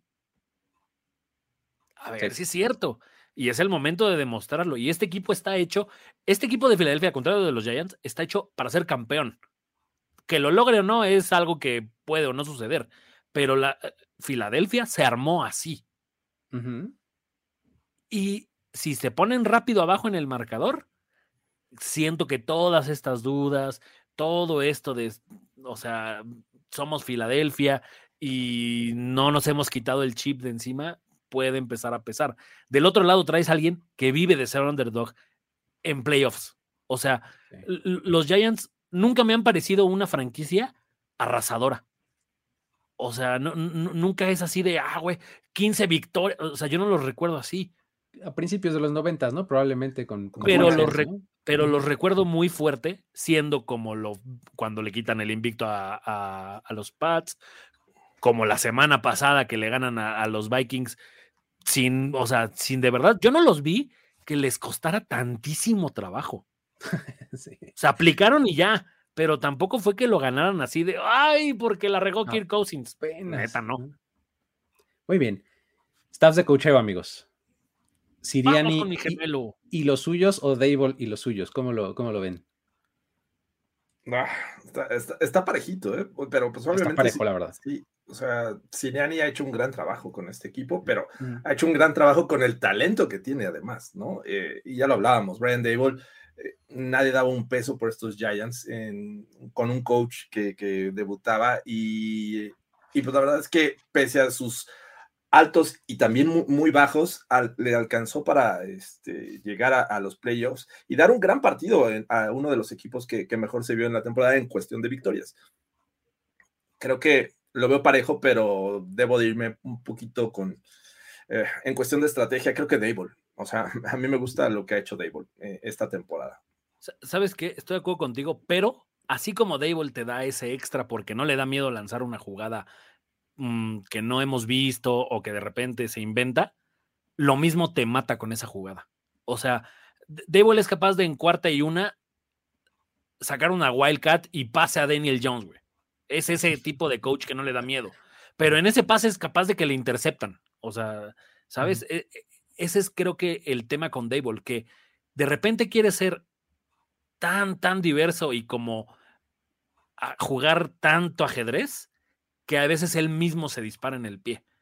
No dudo que tenga la capacidad y los hombres para hacerlo, pero si Filadelfia logra detectar los momentos donde viene la jugada sorpresa o trampa, Dable está frito. Siriani me parece que es alguien que es capaz de hacer eso. Muy bien. Creo que le tengo que dar el nod por poco Por poco, por poco, creo que le cerraste al grifo. Exacto, le cerraste al grifo, Luis. Se me, desconectó el micrófono. Eh, eh, por poco a, este, a, a Dable y sus coordinadores, ¿eh? Por poquito. Creo que ahí está. Pick, amigos, gana Filadelfia, el super sembrado, o gana el underdog de, este, de los Giants y avanzan a la final de conferencia. Yo creo que va a ganar los Eagles, pero eh, ya le hemos dicho, ganarle tres veces al mismo equipo es muy, muy complicado. Y, y no me sorprendería nada que los Giants ganaran, pero creo que los Eagles es un mejor equipo. Voy a ir con los Eagles porque el Super Bowl del próximo año es Giants contra Jets, así que va a tener que esperar este equipo para, para jugar el Super Bowl. Muy bien. van a tener su cucharada de aprendizaje en ronda divisional. Yo también voy con Filadelfia. Me parece que es un equipo superior eh, en prácticamente todos los, términos. Y son un lavabo. Y, me cuesta creer que sean un lavabo. Este, pero bueno.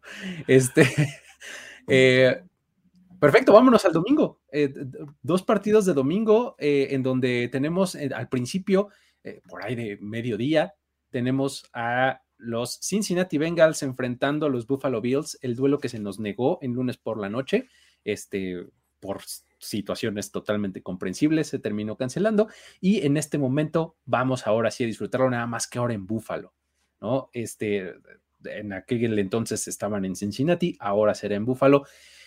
Uf, a ver, o hablando de equipos red hot, también tenemos a los Bengals, ¿no? Que traen una racha de victorias, que están jugando un fútbol súper físico, súper golpeador y van a enfrentar a estos Bills que durante toda la temporada han sido, bueno, durante muy buena parte de la temporada habían sido un juggernaut, o sea, una cosa imparable. Después cayeron medio en un bache, luego se recuperaron y vienen de una actuación de playoffs eh, en la semana de Wildcard en donde levantaron un montón de preguntas. Eh, es el momento en donde las responden y siguen con su camino o los Bengals dicen, no, a ver, Joe Burrow es Joe Shiesty, ¿no? Como le dicen, ¿no? Este Joe Shiesty y, va a poner orden y Macaulay Culkin crecido es este la nueva estrella de la NFL y, va a poner, va a ser el mandón de aquí a los próximos 10 años. ¿Cómo lo ves, Jorge? Cuando eh, justamente Joe Burrow esté enfrentando a esta defensiva de Buffalo. creo que van a escuchar hasta el cansancio que el tema de la línea ofensiva es algo que le va a afectar a Joe Burrow. Sin embargo, a ver, los playoffs del año pasado y estos estuvo acostumbrado a tener una línea ofensiva similar a la que va a tener en este partido. Eh, a eso le sumas lo que le pasó a Jonah Williams la, semana pasada, que por sí ya estaba mermada, y aún así, la, temporada pasada le ganó a los Titans, ¿no? Eh, con una gran cantidad de sacks. Pero ¿cómo puedes contrarrestar esto eh, con pases rápidos? Es, me parece que en este momento el tercer quarterback que más rápido se ha deshecho del balón o que más rápido lanza. Es una de sus cualidades. Y el hecho de, de, deshacerse rápido del balón implica que tienes jugadores que muy rápido se separan de su cobertura o le están dando mucho colchón y tienen el terreno corto para aprovecharlo. Cuando tienen un jugador en presión, en cobertura de presión, se, quitan muy rápido de, ese jugador y tiene la posibilidad Joe Burrow de deshacerse del balón. O sea, creo que por momentos nos vamos a olvidar de que esta línea ofensiva está mermada, porque creo que Joe Burrow tiene esta capacidad. Ahora, del otro lado, los Bills tienen una defensiva sí buena, pero me parece que muy buena en su, en su front seven. Y la defensiva secundaria, tienes a Tredavious White, pero no está en su prime. Eh, ha tenido problemas. De hecho, en el corto tiempo que vimos este enfrentamiento en temporada regular, por ahí le marcaron un castigo sobre Jamar Chase. Jamar Chase es un tipo que te corre muy buenas rutas y te, te hace cortes muy rápidos, sabe hacerlo y creo que tampoco en este momento podemos decir que White puede ser factor si lo ponen en coberturas hombre a hombre. Del otro lado tienes a, a Kyrie que es este, novato, a fin de cuentas, sí ha brillado por momentos y la semana pasada interceptó, pero a, Skylar Thompson, Entonces, creo que va a ser una historia distinta. Creo que por ese lado vamos a ver a los Bengals siendo relevantes en el juego aéreo y pues, obviamente se tiene que recargar mucho en esto, pero me preocupa mucho su juego terrestre también. Creo que ahí es donde los Bills son fuertes, o sea, tienen este core de linebackers y línea defensiva que son capaces de, de, de taclear detrás de la línea de golpeo. Ahí es donde me preocupa un poco, porque Joe Mixon, yo no lo he visto como comenzó la temporada ni como lo vimos la, temporada pasada.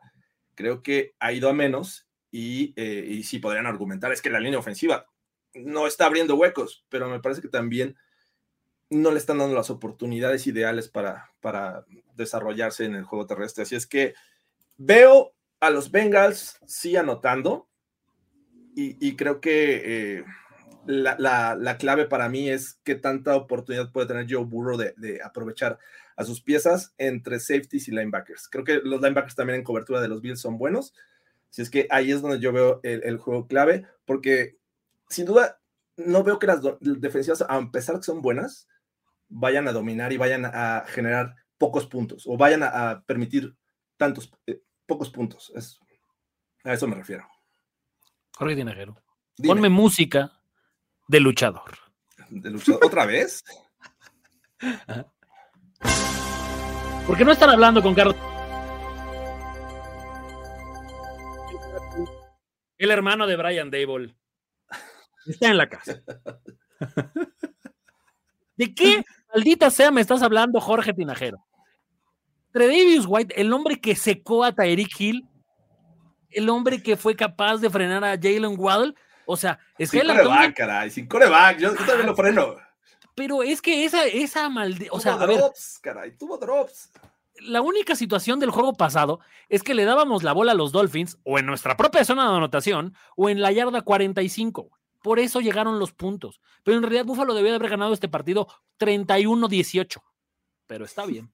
Está bien, yo sé que ustedes son unas personas que solo creen que Búfalo está aquí de invitado. Te voy a dar una diosidencia, Luis Obregón, porque aquí no son obregoides, aquí son diosidencias. Venga, venga. Desde 1972, ¿sabes cuántos partidos Búfalo ha perdido en casa en playoffs? Sí lo sé, pero dímelo, por favor. Solamente uno. Uno. Y esa es la parte que me pone nervioso, Jorge Tinajero, porque la final de conferencia va a ser contra esos Jaguars, que no solamente le han ganado a Buffalo el único juego que ha perdido en Buffalo en playoffs, sino que nunca Buffalo le ha ganado en playoffs a los Jaguars. Y mira que enfrentamos a Blake Bortles, güey. Está cañón.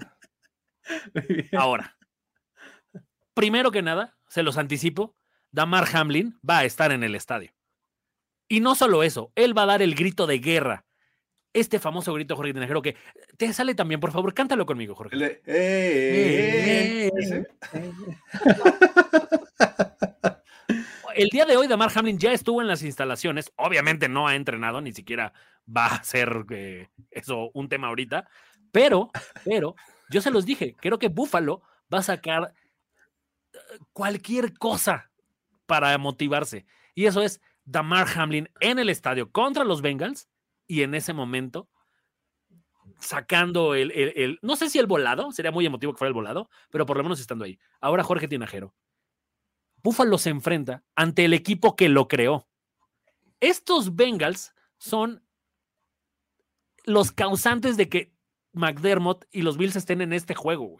Si Andy Dalton no hubiera lanzado ese pase de anotación, no estaríamos aquí hablando de este juego. Yo estaría hablando de que Josh Allen es otra vez un bust que ni siquiera. Es más, Josh Allen ya estaría jugando en, en, Indianápolis, güey. Ahorita estaría diciéndote, Zach Taylor es lo mejor que nos ha pasado en los últimos años. De, Andy Dalton a Tyler Boyd, ¿no? de Andy Dalton a Tyler Boyd en Baltimore, justo el partido anterior que acabamos de ver. Ahora, ¿De verdad, de verdad crees que llamar Chase nos da miedo? Güey, este año enfrentamos a Patrick Mahomes y le ganamos. Pero eso, es una, una sola pieza, o sea, y es muy bueno. O sea, tienes a Higgins, tienes a Boyd, tienes a, este, se me fue, eh, ¿cómo se llama su, eh, este, el tight end? Em, ah, eh, Hurst. Hurst. Hurst. Entonces, no es solo una pieza, y además han demostrado que cuando están lesionados sale alguien más y, cumple, ¿no? El caso de Irving. Entonces, no, es solamente llamar Chase. Y la verdad es que, ah, o sea, creo que sí, los Bengals tienen la capacidad para anotar puntos suficientes. No sé si sean, eh, digo, puntos suficientes para esto hacerlo cerrado por mucho tiempo. Creo que va, a ser bien divertido, no va a estar tan fácil para, para ambos equipos. Me parece, Jorge, que dejas otro, otro dato por ahí esos datos, esos datos no juegan, caray. ¿Tú crees que no, juega el No me vengas a mí a decir que no. Los sobregoides sí, pero tus datos no. ¿Tú crees que Joe Burrow y Jamar Chase no tienen de ídolo personal a Tredavious White de LSU, güey? Ellos crecieron con la leyenda de LSU, Tredavious White. Si alguien sabe cómo cubrir a llamar Chase, es Davis White. No te la compro. Muy bien.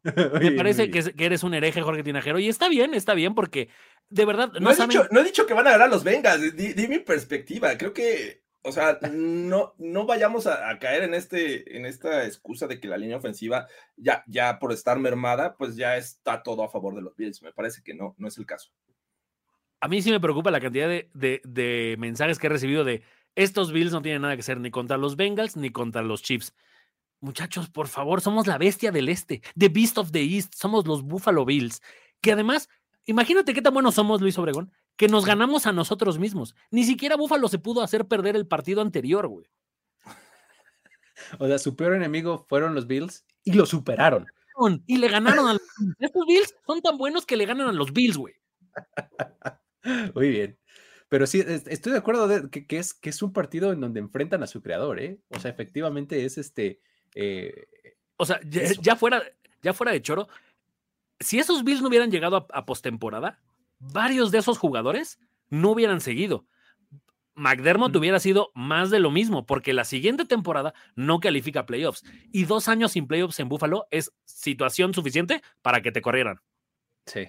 Sí, sí, sí, así es. Sí, y, estaríamos hablando de cómo Josh Allen nunca pudo este, mejorar, nunca pudo dar el salto y tanto talento y no sé cuánto, ¿no? O sea, sí, estoy de acuerdo ¿eh? en, esa, en ese punto de, que los Bengals son los que provocan el chispazo para que los Bills hayan eh, comenzado su ascenso eh, tan frenético que han tenido últimamente, en eso estoy de acuerdo. Ahora, regresando al asunto de la defensiva de los Bengals, digo, de, de los Bills, este, me parece que su pass rush va a ser importante. Ya hablábamos de la, línea ofensiva de los Bengals y de cómo está súper parchada y de cómo terminaron el partido pasado, creo que con un titular.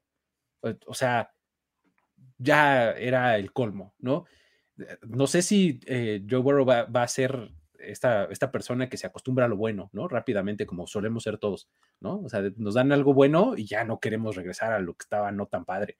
¿No? O sea, tener una, una línea ofensiva competente, ya no digas élite, buena, no, no, o sea, competente, que era lo que tenía durante la temporada. Regresar a línea ofensiva mala, que era lo que tenías antes, dices, oye, este, ya, no, ya no me estaba gustando este, que, me pegaran tanto, ¿no? Entonces, el pass de los Bills está muy bien últimamente. Deja tú que está muy bien. Enfrente tienes al tipo que hay veces que raya en la ilegalidad, pero creo que pocos en este momento están pegando tan fuerte como Matt Milano. De verdad, lo que hace el tipo me recuerda a, Lynch, a Ray Lewis, al que me digas. Y del otro lado, Traymond Edmonds tampoco es nada suave. Y creo que ese tipo de, de, blitz que puede estar mandando Búfalo, que lo manda seguido. A Skylar Thompson también le puso uno Milano que lo dejó por lo menos unos cinco segundos de rodillas. Creo que esa parte es algo que los Bills deberían de estar aplicando desde el principio. Y es que si algo vimos en el poquitito tiempo que duró el, partido pasado fue este tipo de actitud de los dos equipos. al principio, en la introducción decía cómo los Bengals están jugando este fútbol así súper rudo, o sea, son casi, casi unos bullies, pero lo acabas de decir también cómo lo hacen los Bills, ¿no? Entonces, realmente espero ese, esa tónica en el juego, ¿no? Y, cuando esté la defensiva de los Bengals en el campo, creo que eso va a ser, digo, Chihuahua otra vez, la defensiva de los Bills en el campo, este, e, esa va a ser eh, la tónica, ¿no? Va, va, a estar interesante. Ahora, volteemos la situación. ¿Qué pasa cuando Josh Allen y compañía tomen el campo para enfrentar a esta defensiva que no necesariamente está valorada como de élite, pero que es muy, muy eficiente y es bastante buena, sobre todo últimamente. Eh, el ataque de los Bills, sí puedes decir que está sentado en Josh Allen porque sería como inocente no decirlo, ¿no? Pero me parece que eso incluso como que lo, a veces lo engrandece, ¿no? O sea, decir, a ver, creo que se los preguntaba, ¿no? A ver, además de Stefan Dix, ¿qué otro jugador de élite tiene esta ofensiva? No hay. Posiblemente no, élite, pero cumplidores me parece que sí. Ahí está el asunto, ¿no? O sea, tú volteas a ver al otro lado y piensas, oye, ¿en cuántos equipos T. Higgins es receptor número uno? El uno. ¿En 28? Fácil, ¿no? y, además tienen a llamar Chase, ¿no? Este, y en cambio acá, este, pues está Stephon Diggs y, y, nadie más. Los demás son cumplidores, efectivamente, ¿no? Entonces, me parece que ese duelo también va a estar interesante. ¿Cómo lo ves, Jorge? Perdón que te eh interrumpa, Jorge. Antes quiero, quiero hacerte una pregunta rápida, porque también la gente lo pone mucho. ¿Sabes cuántos Super Bowls ganó Kansas después de eliminar a los Bills en los últimos 13 segundos? Hasta el momento, ninguno, porque fue el año pasado, ¿no? Si, mal no recuerdo, y los Bengals ganaron, pero. Una victoria que no le sirvió para nada, para nada. Vieron el Super Bowl como búfalo desde casa. Desde, desde mi perspectiva, creo que eh, estos Bills tienen el material, aunque no tan flashy, tan, tan espectacular como lo tienen los, los, Bengals, pero creo que lo saben utilizar, ¿no? Creo que han hecho un buen trabajo, porque cuando no anota a Stephon Diggs, tienes la posibilidad de, usar a Dawson Knox, tienes a Gabe Davis, eh, regresa, parece lo, que leía hace rato a Isaiah McKenzie, que se ausentó en, el pasado juego, y creo que es un jugador que lo, saben utilizar tanto en el juego terrestre como en pases cortos. Creo que eso le quita mucha presión a Josh Allen, que eh, eh, es cierto, lo puedes presionar, pero me parece que es un tipo que también se sabe escapar muy bien bajo presión, y lo decía la semana pasada. Es el mejor coreback siendo presionado. O sea, se deshace del balón, sabe a quién lanzar, lanza buenos pases. No necesariamente va a ser efectiva esta presión que puedan ejercer los Bengals, que, creo que tienen capacidad tanto en el centro con, con este, se me fue BJ Reader y este, no me acuerdo, los tags son, son muy buenos. Hobart, este, por un lado, que ya vimos que hasta puede regresar eh, fumbles. Y una defensiva secundaria que, si bien no es espectacular, tiene jugadores que te hacen el trabajo. Así es que me, parece que va a ser un, también un enfrentamiento muy bueno. Me, gusta mucho, me gusta mucho más cuando los Bills estén eh, con el balón que al revés. Y creo que qué tanto ayuda puede recibir Josh Allen del juego terrestre, que ya los vimos que de repente sí la están utilizando mucho más que en 2021. No sé si fue, eh, digo, sí, mucho más que, que el año pasado no sé si Dable tenía algo que ver, pero al menos de repente ya vemos una variedad, un 1-2 que otros equipos suelen utilizar, ¿no? El caso de Cook y, este Singletary. Entonces, eh, creo que por ahí eh, a mí me parece una de las claves. ¿Qué tanto pueden ayudar a Josh Allen en este juego terrestre y liberar presión? Porque obviamente no, no puede ser unidimensional. Esta defensiva de los Bengals ha demostrado ser una de las mejores ajustando de una mitad a otra. Entonces, si tú le das esta oportunidad de seguir con lo mismo y este, me parece que estás perdido. Y bueno, creo que los Bills tienen esta gran capacidad con Josh Allen. El, mientras no se haga el héroe, porque creo que eso le pasó con los Dolphins, eh, ya estás... Y muchas otras veces también. Sí, y que no se haga ahí el, el lesionado, el que lo golpean, porque eso me desespera. Pero bueno, es otro boleto. Creo que estos Bills tienen la capacidad de, hacerle puntos a este. Lo vimos, o sea, a, final de cuentas creo que estos equipos vienen de, encuentros que nos dejaron más dudas que estar convencidos, pero a final de cuentas los vamos a ver y ojalá sea un, buen juego. El juego te lo va a ganar Josh Allen, el corredor.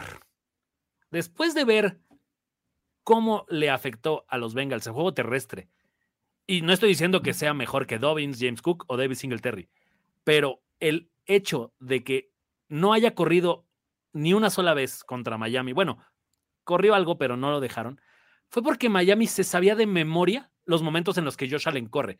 Hubo varias veces en las que, no sé si vieron, que me llegó a desesperar muchísimo, pases como corriendo hacia adelante de Josh Allen. Esos pases jamás los saca. ¿Por qué? Porque corre con el balón. Pero la frontal de Miami es tan inteligente y se la sabía tan bien que nunca lo dejaron correr.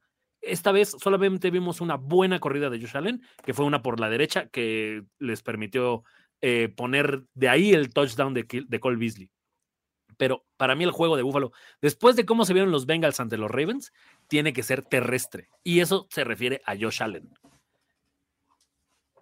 Es imposible interceptarle un coreback, un coreback que no lanza. Preguntémosle a Mac Jones en aquel juego de las tres, eh, tres pases. No digo que Josh Allen no lo vaya a hacer, solamente creo que lo que vimos en Buffalo la semana pasada, de lanzar pases largos cada serie, era porque Miami estaba constantemente en, el, en la presión de nueve. Exacto, e, eso fue clarísimo para mí también. O sea, estaban tan en la caja que y, tan eh, eh, presionando todos con cover zero o cover así con single high que Josh Allen quería ir por todas. O sea, veía el, eh, identificaba el uno a uno y vámonos, 35, 40 yardas, ¿no? Y le funcionó en algunas. Shakir le dejó caer uno.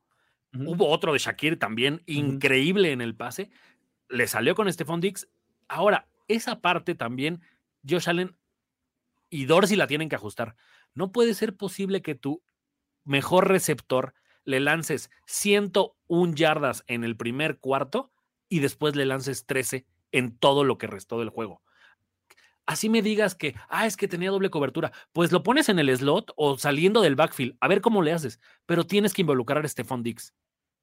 Es que creo que la defensiva de los Dolphins empezaron muy agresivos y ahí lo pagaron caro. pero bueno, vino el ajuste y, obviamente les fue mejor. Y por último. Movimiento antes del snap, pero bueno, perdón. Mi personal muchacho que nos va a hacer ganar el juego, el arcángel Gabriel Davis. El hombre playoff de este equipo. Me voy, gracias. Jorge Tinajero, ¿qué es eso? ¿Qué es eso, Arcángel Gabriel Davis? ¿Tú crees que yo me los invento? Están en la Biblia, güey. Exacto, así de, güey, yo no vengo a inventar nada, cabrón. Voy por otra cerveza. E, este es el tipo de juegos donde Gabe Davis lo, lo aplicó con Kansas. Este es el juego de Gabe Davis.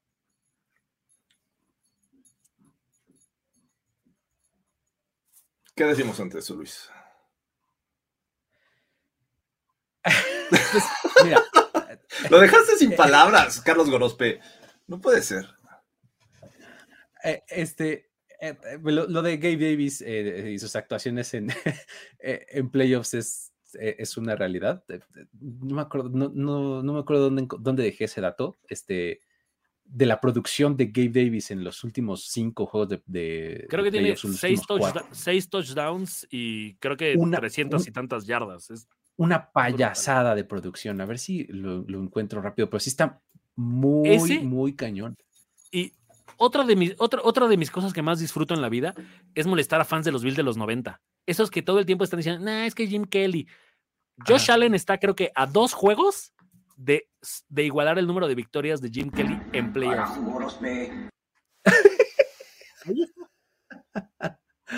Ay, no puede ser. Ah, no estoy encontrando el dato, amigos, pero bueno, a final de cuentas, eh, eh, es, es, real, pues, que, que Gabe, Davis es un tipo de playoffs. Es, este, es real que este equipo de Buffalo va a centrarse una vez más en, Josh Allen y, eh, y, creo que va a estar bastante interesante el cómo eh, Cincinnati una vez más haga un ajuste sobre la marcha. Eso es lo que yo ah. estoy esperando ver, ¿no? Ahí te va Luis. 440 yardas, 20 recepciones, 6 touchdowns en cuatro partidos. En cuatro partidos. Ah, fíjate, ah, ya lo encontré, fíjate, parece que Davis.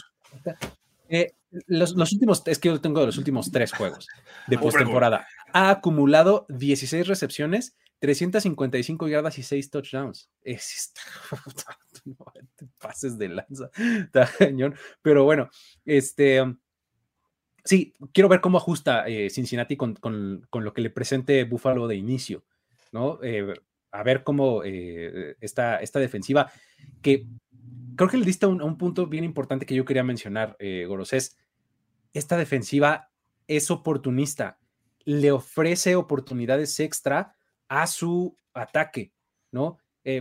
Lo vimos en las últimas semanas, creo que fue la penúltima cuando tuvieron tres intercepciones o algo así eh, en, la primera mitad, y de ahí se derivaron 21 puntos de los Bengals, ¿no? Después ya le sacaron el pie del acelerador y ya no hicieron nada en la segunda mitad, solo se dedicaron ahí medio a administrar el juego, ¿no?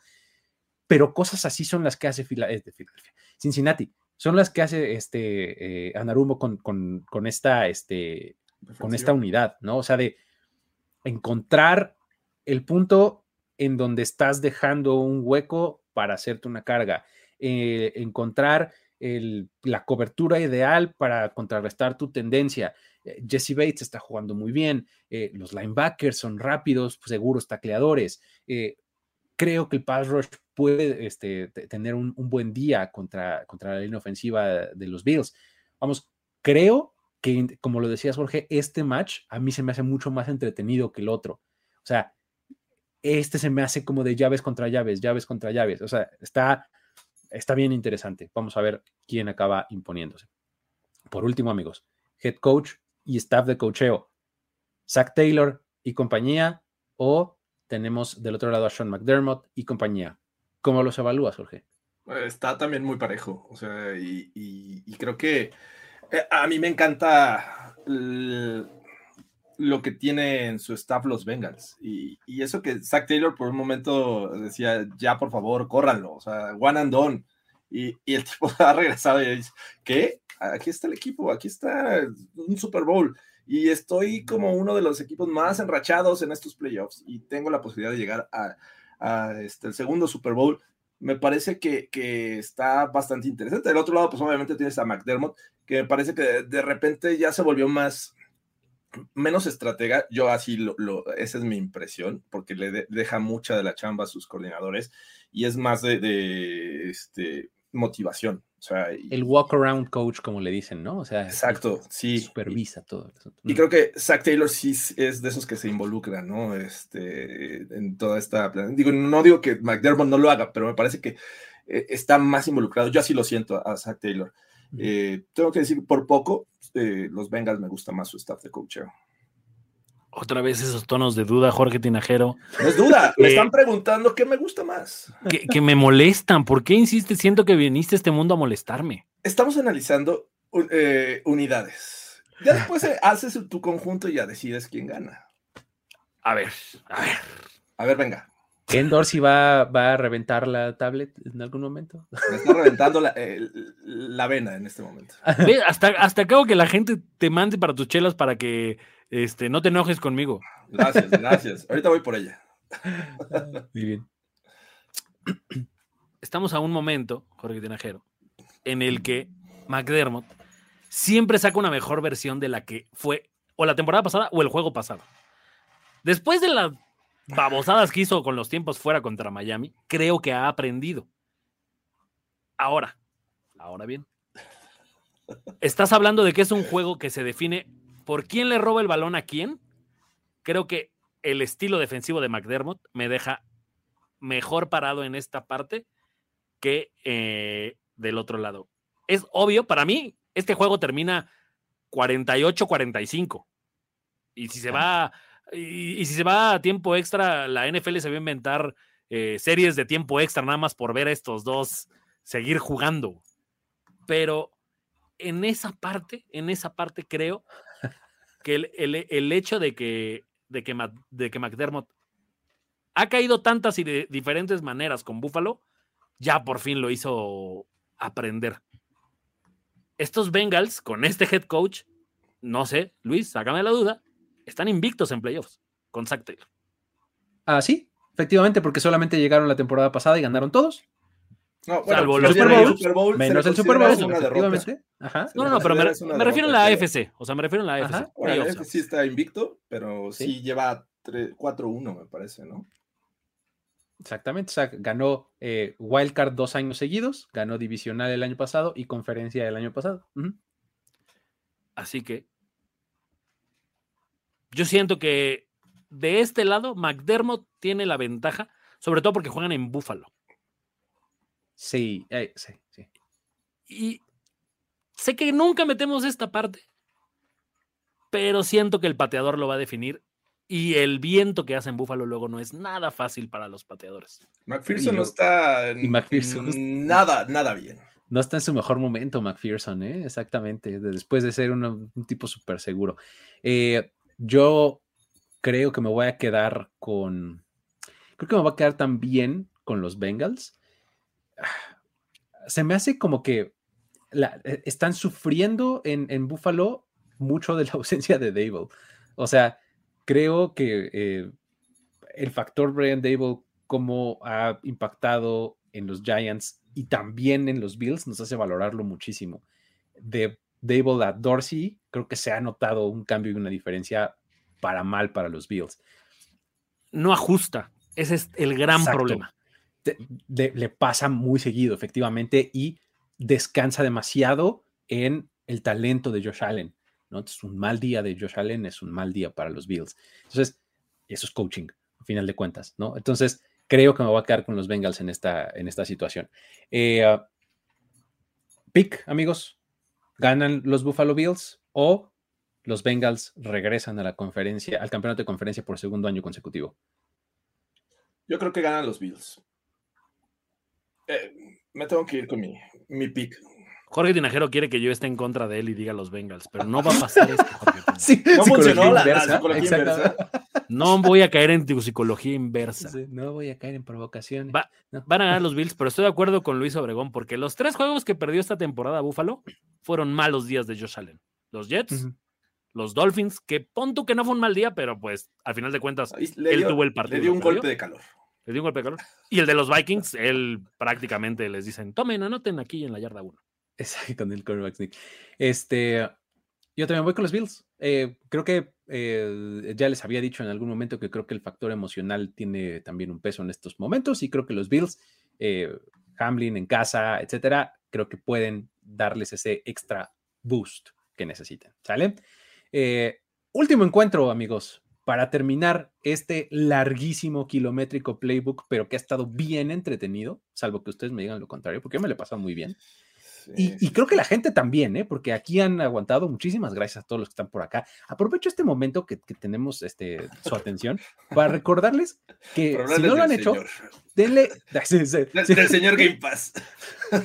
Tienen unos minutos para hablar de, de, de nuestro Salvador NFL Game Pass. Está. Es, la mejor opción que ustedes tienen para ver la NFL. La verdad es que vayan y háganlo. Hay eh, un montón de contenidos. Pueden ver la NFL en vivo, pueden verla también de manera diferida. Tienen todos sus dispositivos conectados a Internet para disfrutarlo. Vayan y háganlo. ¿Sale? También les recuerdo que si no lo han hecho, por favor, denle un like aquí a este video en la plataforma de, de video en la que lo estén viendo. Denle un like, es bien fácil y ayuda un montón. Si ustedes están escuchando esto en la plataforma de podcast de su preferencia, porque también sabemos que hay buen consumo por allá, vayan, vayan y, este, y, dejen un review. Dejen un review en la plataforma de, si es en Apple Podcast, ahí escriban, ah, estos tipos no saben nada, o ah, estos tipos son unos dios, lo que ustedes quieran, pongan estrellitas y eso también le ayuda muchísimo al podcast. Necesito para mi frente estrellitas. Jorge, debería, deberíamos hacer este comercial, testigos del Game Pass. testigos del Game Pass, sí, estaría bueno, estaría bueno. Por, por este... cierto, y estoy de acuerdo, Jorge, ¿cuánto para que el domingo pongas buenos y naranjas días? buenos y naranjas días. No quiero dejar ningún cabo suelto. A 500, ver. 500 likes en este video. Es lo que te iba a decir. Liguémoslo a likes de video bien ahí. Perfecto. 500 likes. Pero, pero a favor de quién? De... No, ¿cómo que de quién? Los de que se visten de naranja son los Bengals, güey. Ok. Exacto. Bueno, de naranjas días. 500 likes y sucede. Listo. ¿No? Ya está. Eh, con, eso, con eso se cumple. Este, Game Pass es mi pastor. Juegos no me faltarán, como nos dice Edwin eh, Andona y Pérez. Este, háganlo, vayan y, y, suscríbanse, ¿sale? Ahora sí, listo. Vámonos al último partido de esta ronda divisional en el que los Dallas Cowboys visitarán el Candlestick. Ah, no, va. Este, eh, perdón, perdón, perdón, disculpita, pensé que esto era 1993 o algo así. Este, no, van a visitar el Levi Stadium y van a enfrentar a unos Niners que también vienen súper enrachados, que tienen un equipazazazo, viniendo de probablemente el mejor partido que han jugado los Cowboys en la temporada, ¿no? Entonces, hablas de racha muy larga por parte de los 49ers contra gran momento de los Cowboys. ¿Qué va a poder más? ¿Cómo ves, Jorge, este duelo en el que Dak Prescott tenga la ofensiva y vaya a enfrentar a los muchachos de Demeco Ryans que también están en plan intratable. Dak Prescott viene en serio de su mejor actuación de la temporada y no sé, o sea, me parece que ha sido uno de los mejores partidos que ha jugado en su carrera. O sea, realmente jugó fuera de este mundo. O sea, tampoco esperaría algo así porque digo, wow, esto ya estamos hablando de cosas este, mayúsculas, pero viene a jugar muy bien. Contra esta defensiva, ¿crees que pueda mantenerlo? Aunque sea cerquita, ¿cómo ves? Eh, eh, justamente me trajo más dudas la actuación de Dak Prescott contra los, los Buccaneers. ¡Ah! Sinceramente, no, no lo esperaba. A ver, ¿quién esperaba que Dak Prescott tuviera esta actuación de lanzar eh, la, ¿Cuántos lanzó? ¿Tres? ¿Pases de touchdown? Sí. Tres pases de touchdown y metió uno por tierra. Y uno por Ajá. tierra, ¿no? Al Exacto. estilo Peyton Manning en, en, en, Dallas, precisamente en 2013. En, en 2013. Eh, que, que, déjame decirte, tuvo esta capacidad por también encontrar y tener eh, piezas suficientes en el ataque aéreo, ¿no? O sea, Michael Gallup, caray, jugó bastante bien. Un, este, este, ¿cómo se llama? Hill, que, que la verdad Hilton. T.Y. Hilton, perdón, uh -huh. se, se está colocando como este jugador importante en terceras oportunidades que puede darte esta continuidad en las series ofensivas. E incluso eh, Dalton eh, este, Schultz, que en zona roja, pues la verdad es que es muy, muy bueno. Y no se diga de lo que hace CD Lamb. Me parece que CD Lamb tiene la, capacidad también para eh, desmarcarse del, cornerback que me digas, porque a pesar de, de, que la defensiva en conjunto de estos Niners es muy buena, me parece que, le puedes hacer daño con, el ataque aéreo. Pero todo depende de qué versión de, Dak Prescott vayamos a ver este próximo domingo, que la verdad es que, no sé, eh, es mi impresión, pero es una buena rivalidad, este, y creo que ellos lo saben, ¿no? El Niners eh, eh, contra Cowboys que surgió en los 90 y bueno, todavía en los 80 con esto de The Catch. O sea, hay historia en esta rivalidad y me parece que estos jugadores lo saben. Creo que va a ser un, un buen juego. Y, y, la verdad es que no me gustó mucho lo que vi por tierra, pero creo que no lo necesitaron estos Cowboys. O sea, eh, sí que el Elliot ya hay que quitarlo de esta fórmula. Me parece que sí que el Elliot ya nada más está quitando eh, oportunidades a Tony Pollard de de repente ser factor. Entonces, vamos a ver qué sucede. ¿Me dejas hacer una anotación de la historia? Porque Venga. es el noveno partido en playoffs entre estos dos equipos. Noveno, imagínate, empatan el número máximo de enfrentamientos entre dos equipos, eh, que es justamente eh, cada uno por separado tiene una rivalidad de nueve partidos contra alguien más. Okay. Los Cowboys contra los Rams se han enfrentado en nueve ocasiones y los 49ers contra los Packers se han enfrentado en nueve ocasiones. O sea, es, son los tres duelos de playoffs más repetidos en la historia eh, de la NFL. Así se crean las, justamente las, eh, las rivalidades, ¿no? Entonces, por eso está uh, así de, de, interesante. Y eh, otra cosa que, que, creo que mencionabas también en, en algún momento, Goros, que tienen 35 victorias, este, perdón, 36 victorias ahora los, los Cowboys en, en postemporada, ¿no? Eh, este domingo, si ganan, llegarían a 37, empatando la marca de los Patriots, que es la más grande. O sea, los Patriots tienen 37 victorias en postemporada. Los empatarían. Ahora, San Francisco tiene 35 victorias en postemporada. Ajá. Si ganan, empatan a los Cowboys. Se ponen con 36. Ajá. empatan a los Cowboys. También está ahí Green Bay y también está Pittsburgh todos ellos tienen 36. Entonces, Obre está bien interesante oh, la historia en playoffs de estos equipos, ¿no? Si, si, no, si, no, lo con, si no lo contara Luis, yo pensaría que es un niño sorbiéndose los mocos con el pantalón en las, así en, en el pecho. Así de, ¿tú sabías que los 49ers tienen 35 victorias? Pero no, como lo cuenta Luis, es perfecto. Pero ya, ya nada más para acabar mi, mi, este, mi análisis en este sentido, me parece que la clave va a ser la, el enfrentamiento de las líneas, tanto ofensiva como defensiva. ¿Qué tanto puedes proteger a Dak Prescott? Porque me parece que aunque al principio creía que eh, sí iba a ser factor Vita Vea, eh, este, porque hizo un sack por el centro, eh, pues creo que Biadish, Biadish es eh, este jugador que va hacia arriba, ¿no? Viene de esta lesión que me preocupaba con, con, los Buccaneers, pero después de esto me parece que hicieron un buen trabajo protegiendo a Dak Prescott. Obviamente tienes la movilidad de, de este coreback, pero creo que ahí es donde enfrentar a esta, esta línea defensiva con Nick Bosa y de repente que, que ocupan los blitz, tanto con safeties como con sus muy buenos linebackers, los Niners, me parece que ahí está la, la, este, la, clave. ¿Qué tanto pueden ser factores las líneas defensivas? ¿Qué tanto pueden proteger a, a, Dak Prescott? ¿Y qué tanto pueden abrir los huecos para que Tony Pollard y ojalá y sí que Elliot, tenga algunas yardas? Porque La verdad es que ya me desespera. Ya, ya vi esta parte que, que hacías notar, Luis, que zigzaguea como dos, tres veces antes de dar un paso hacia el frente y bueno, genera yardas negativas. Eh, Es- Eso eh, sí ya me desesperó. La una yarda más difícil de ganar cada que le dan el balón a Ezekiel Elliott. Sí, a, a mí me parece que esa es la clave para que estos Cowboys puedan hacerle daño a esta defensiva. Ah, tengo, tengo algunas preguntas para hacerte, Jorge Tinajero.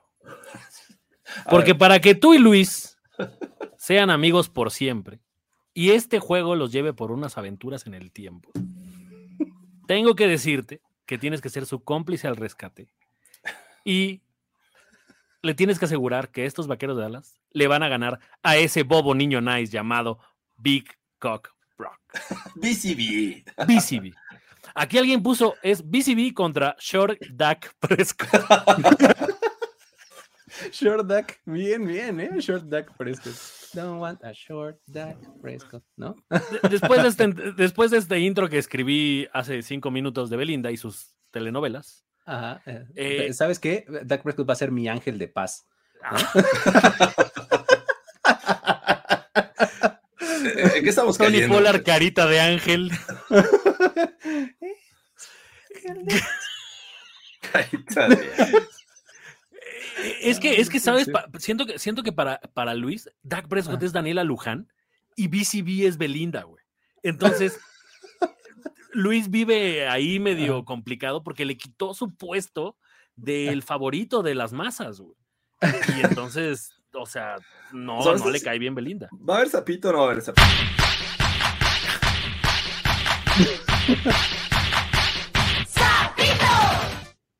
Me parece que los Cowboys tienen muy, muy complicado el tema de enfrentar a esta defensiva, porque bien lo ponen aquí, Ezequiel The Longest Yard Elliott. Esta defensiva tiene los elementos suficientes para detener a cada una de las armas que tiene enfrente, o sea, que, que propone Dallas. No me parece que CeeDee Lamb sea tan superior a los que lo van a marcar en la secundaria. Fred Warner es capaz de frenar el día que quieras un intento de carrera. Creo que los Bucks, o sea, un poco en la jugada esta de, de bootleg, que yo no entiendo por qué le dicen de bootleg, debería de ser The Naked Girl o la encuerada, como se conoce aquí en México, Sí, es por las facilidades que estaba dando uh, Tampa para que Dak les hiciera eso, escaparse. O sea, fue muy fácil para Dak decir, ah, no voy a lanzar 10 yardas, te voy a correr 5, te voy a correr 20. Entonces, creo que ese tipo de cosas San Francisco no las va a permitir. Ahora, el tema de que frenen a los Cowboys en zona de juego de San Francisco vuelve muy complicado el partido para Dallas. Si a esta altura no han conseguido un nuevo pateador, siento que la presión va a ser de inmediato para eso. Ahora, yo, yo estoy de acuerdo con lo que vi en, en- en Twitter, Luis. ¿Acaso viste al pateador de los vaqueros aventar su casco cuando Dak Prescott lanzaba pick sixes? No, ¿verdad? ¿Por qué Dak Prescott lo hatea? güey? ¿Por qué lo está? bien, bien, ahí sí. ¿De acuerdo? ¿De acuerdo? Sí. Cre- creo que esta defensiva de San Francisco, eh, vaya, es el primer rival serio que va a enfrentar Dallas. Ahora, Dak sale de este partido con la victoria y Luis, este es su año, porque una mejor defensiva que esta no van a enfrentar. Ni la de Filadelfia. No, De Ni la de los gigantes, ni la de los cuatro que están enfrente en la americana. Sí, eh, eh, estoy de acuerdo. Y por acá ponía alguien que si era overreaction pensar que el ganador de este partido es el campeón de la nacional. Creo que no. Mm, O sea, por lo menos el favorito, creo que no. sí. No sé sea, si parece- campeón, pero tendrá que ser favorito el que gane este partido. o contra Giants o contra Filadelfia, ¿eh? O sea, me parece que sí. O sea, porque justamente el momentum que puede construir Dallas de una victoria contra San Francisco es asquerosamente grande. Es ¿no? para, O sea- que Jim- eh, es para que Jimmy Johnson baje de la transmisión, se meta al, a- al vestidor y sea How about them? How about Cowboys?" them Cowboys? Y Michael Irving también sale y Tony 30 Romo baja, así, güey, todos, güey. Qué hermosura. Además, es justamente 30 años. O sea, en, en- los playoffs de la temporada 92, enero del 93, fue cuando pasó eso. Justamente, eh, y ahí sí en el Candlestick. Acá va a ser en el Levi's, ¿no? Entonces, está, está interesante. Eh, creo que el, el asunto eh, en, en la ofensiva, lo mencionabas, Jorge, va a pasar mucho por la línea. De hecho, creo que este es un juego que con todo lo, con todo lo explosivo o con todo lo vistoso que puede ser en Playmakers, se va a ganar en las, en, las trincheras, se va a ganar o perder, pues, específicamente de este lado, de este match que estamos analizando. El pass rush de los 49ers, pues válgame Dios, ¿no? O sea, sí estamos hablando de dos, tres cosas interesantes con Nick Bosa, con el resto de sus compañeros, que todos hacen muy buen trabajo, ¿no? La línea ofensiva de los Cowboys ha tenido un reshuffle este, tremendo, ¿no? O sea, se ha cambiado de posiciones, de lados, etcétera. Finalmente empezaron muy bien el juego anterior con Jason Peters de tackle izquierdo, Tyron Smith de tackle derecho, eh, eh, Tyler Smith, el novato, de guard izquierdo, Biadish y, en el centro, y eh, Zach Martin de, de guard derecho. Así era la línea ofensiva de titular y estaba funcionando perfectamente bien hasta que Peter sale lesionado. ¿Qué pasa? Pasan a Tyler Smith de tackle, meten a McGovern de, guard. Las cosas no van tan mal, pues, pero un reshuffle y un cambio así de ahora muévete para allá, pásate al otro lado y no sé qué, contra una frontal defensiva contra, como la de San Francisco, puede ser grave. Sí. ¿No? Entonces, creo que ahí está la clave, porque en serio, Dak Prescott necesita dos segundos para, para hacer daño, ¿no? O sea, después del snap, ¿no? Entonces, si le pueden dar esos dos segundos, creo que puede encontrar un target. A mí, a diferencia de Tigros, me parece que CD Lamb sí es muy superior a, los corners de, los Cowboys, pero solo él. El resto de los, de los, de los wide receivers no. Ahí es donde está mucho más. Es como los Bills con, con Stephon Dix. Perdón, no, no, puedo evitar el chiste, pero esos dos segundos que Dak necesita le faltaron la vez pasada que estos dos. Exactamente, se les faltaron. No puedo evitar hacer el chiste. Ahora, duda, duda en serio. ¿Qué tan diferentes son estos dos equipos a ese enfrentamiento? Porque a San Francisco ofensivamente lo veo mejor, pero a Dallas no lo veo tan lejos de ese nivel. Que era bueno. Lo que pasa es que literal se le acabó el tiempo. Sí, yo la verdad tenía mucho más hype con la ofensiva del año pasado que, este año, ¿eh? O sea, me parece que tenía más playmakers. Estaba Mari Cooper, estaba este, eh, el del, que también se fue a los Dolphins, eh, Wilson se apellida. Eh, Jeff, ¿no? Ah, digo, este tenía, este, tenía más playmakers a la ofensiva, ¿no? Tenía una línea ofensiva más sólida y con más continuidad. Cedric Wilson, efectivamente. Este, en vez de. ¿Te apagaron la luz como en el Super Bowl, Jorge? Sí, ya se me fue la luz en vez de Noah Brown, ¿no? Entonces, eh, estaba, estaba más hypeado la, temporada pasada que esta. Eh, creo, que, creo que es línea, ¿no? De este lado del balón. Ahora, vamos del otro. Big Cock Brock, ¿no? Como ya ha sido bautizado por todo el mundo, ya vimos que es una realidad, hay carteles en el estadio, este, eso es una realidad, ¿no? Eh, teniendo enfrente a una defensiva de los Cowboys que también dio un muy buen juego después de tomarse unas vacacioncitas, la verdad. No había estado jugando nada bien, ¿no? Un poco por lesiones y demás, pero pues regresa Leighton Van este, Darren Bland, novato, quinta ronda, de repente se convirtió en outside corner, de pasar de ser slot, ahora jugó de corner externo y dio un muy buen juego el Parros que se había tomado unas vacaciones, insisto, volvió a salir a jugar. ¿Cómo ves, Jorge, este enfrentamiento? Jorge, perdón. Mm. ¿Ves mal que si ganan el juego los, los Cowboys, le digamos a Parsons el castrador? O sea, está muy fuerte. Mm, no lo veo mal, pero. El capador, ¿no? Más bien, porque pues, digo, o sea, sí, porque pues...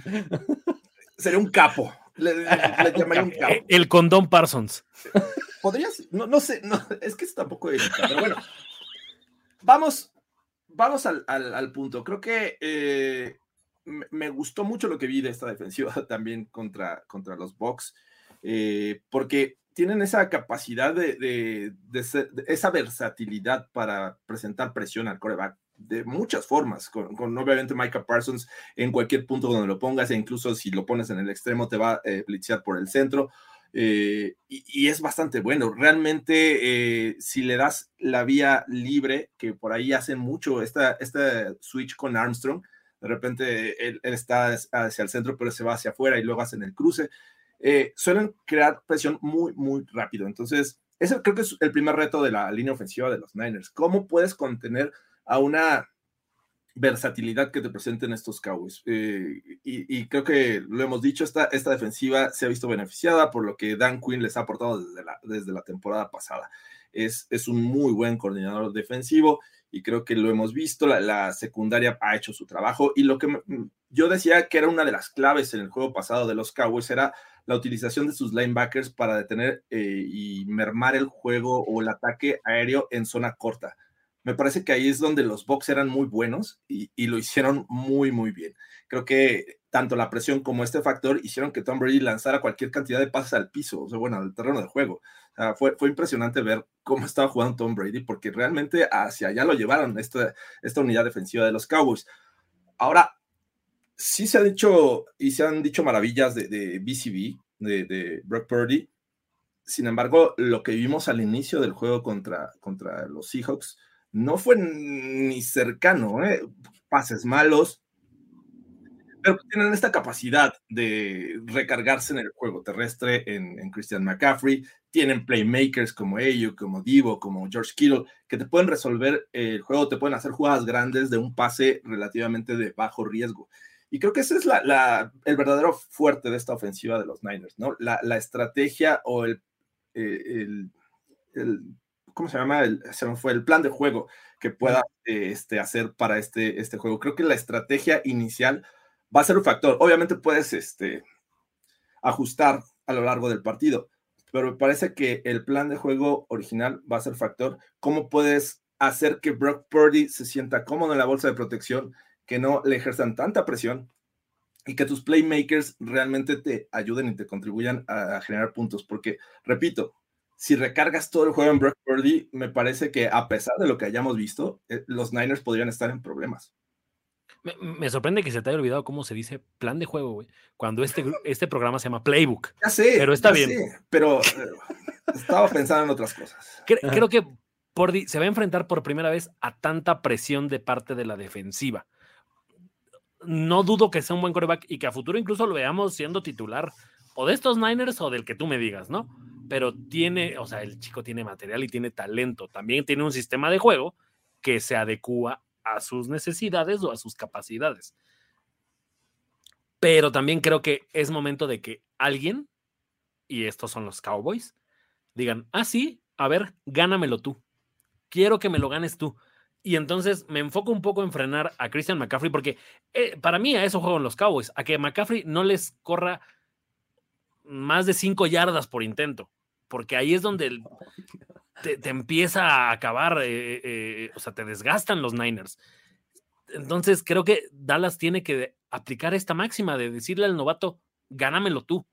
Y a ver si es cierto que eres tan bueno y a ver si es cierto que todas estas jugadas y toda la situación, porque mm, de todos los rivales, por ejemplo, los Seahawks, o sea, me parece que si no es por ese fumble, estaríamos hablando de un juego muchísimo más apretado. Posesión, la diferencia si quieres. Pero, no sé, también llevamos esperando tanto tiempo eso de que no, ahorita va a dar el juego de novato, ahorita va a dar el juego de novato, y nada más no llega, que pues sí, chin, ni modo, estamos a punto de ver al siguiente Tom Brady. No me refiero en carrera, sino a cómo llega y cómo gana el Super Bowl ese equipo está bien difícil para los Cowboys este lado. O sea, con todo y lo muy buena defensiva que, tiene y la buena actuación que tuvo la semana pasada y demás, está súper difícil. Una vez más regreso a las trincheras, ya lo mencionabas de, de, entrada, Jorge. O sea, me parece que lo que haga esta línea ofensiva para darle protección a Brock Purdy va a ser fundamental. O lo que hagan para abrir huecos por tierra a los Cowboys en el mejor momento de la temporada de la defensiva se le podía correr. Y creo que hacerlo con Christian McCaffrey, con Elijah Mitchell y demás va a ser algo que puedan lograr, ¿no? Christian McCaffrey me parece que es la clave, el punto central de esta ofensiva en, el campo, pues, ¿no? O sea, eh, más allá de Brock Purdy y demás, que la verdad es que Brock Purdy es un poco más la historia, lo que está padre, ¿no? Porque sí, es eficiente y hace buenos pases y lo que quieras, pero eh, no es el centro. O sea, el centro de esta ofensiva está en el sideline. Aunque el Shanahan. Ahí está el centro de esta, de esta ofensiva, ¿no? Y la ejecución pasa por McCaffrey, por cómo puedes utilizarlo y por cómo puedes alinearlo y cómo la defensiva ajusta en función a eso, ¿no? En dónde está McCaffrey es cómo se para la, la defensiva rival. Entonces, eh, creo que eso es lo más desequilibrante y es lo que acaba creando espacios para jugadores que no necesitan espacios para brillar, como Brandon Ayuk y como Divo Samuel y como George Kittle, ¿no? Entonces, es gravy, realmente es gravy, así, pero mucho, ¿no? O sea, mucho, gravy. Es un helado de vainilla con foch arriba y arriba trozos de caramelo, güey. Exactamente, y, relleno de algo. Me explico, o sea, o sea, Salud. Está impresionante, ¿no? Y, la verdad es que, o sea, lo veo bien difícil para los Cowboys. O sea, va a llegar, o sea, es un es de when, not if, o sea, de cuándo va a pasar, no si va a pasar, que vamos a ver quemado a Trevon Diggs por esto que estoy diciendo, justamente, porque va a querer medio compensar ahí para que Christian McCaffrey no sé qué, y de repente Brandon Ayuk y Samuel cinco yardas atrás de él, touchdown de 60, ¿no? Ah, sí. Creo que va a pasar, ¿no? Este, porque el diseño de Kyle Shanahan así lo va a permitir, ¿no? Entonces, eh, me parece que de este lado es donde, donde está la clave para los 49ers, ¿no? O sea, para, para ganarle a los Cowboys, cuando ellos estén al ataque. Lo que sí es una realidad es que estos Cowboys, con la versión que mostraron en Tampa Bay, no están ni cerca de lo que son los Seahawks que enfrentaron estos, ah, Niners y que al principio les costó mucho trabajo. Exactamente, es otro mundo. Sí, estoy de acuerdo también en lo que dices, Goros, es vamos sobre Purdy.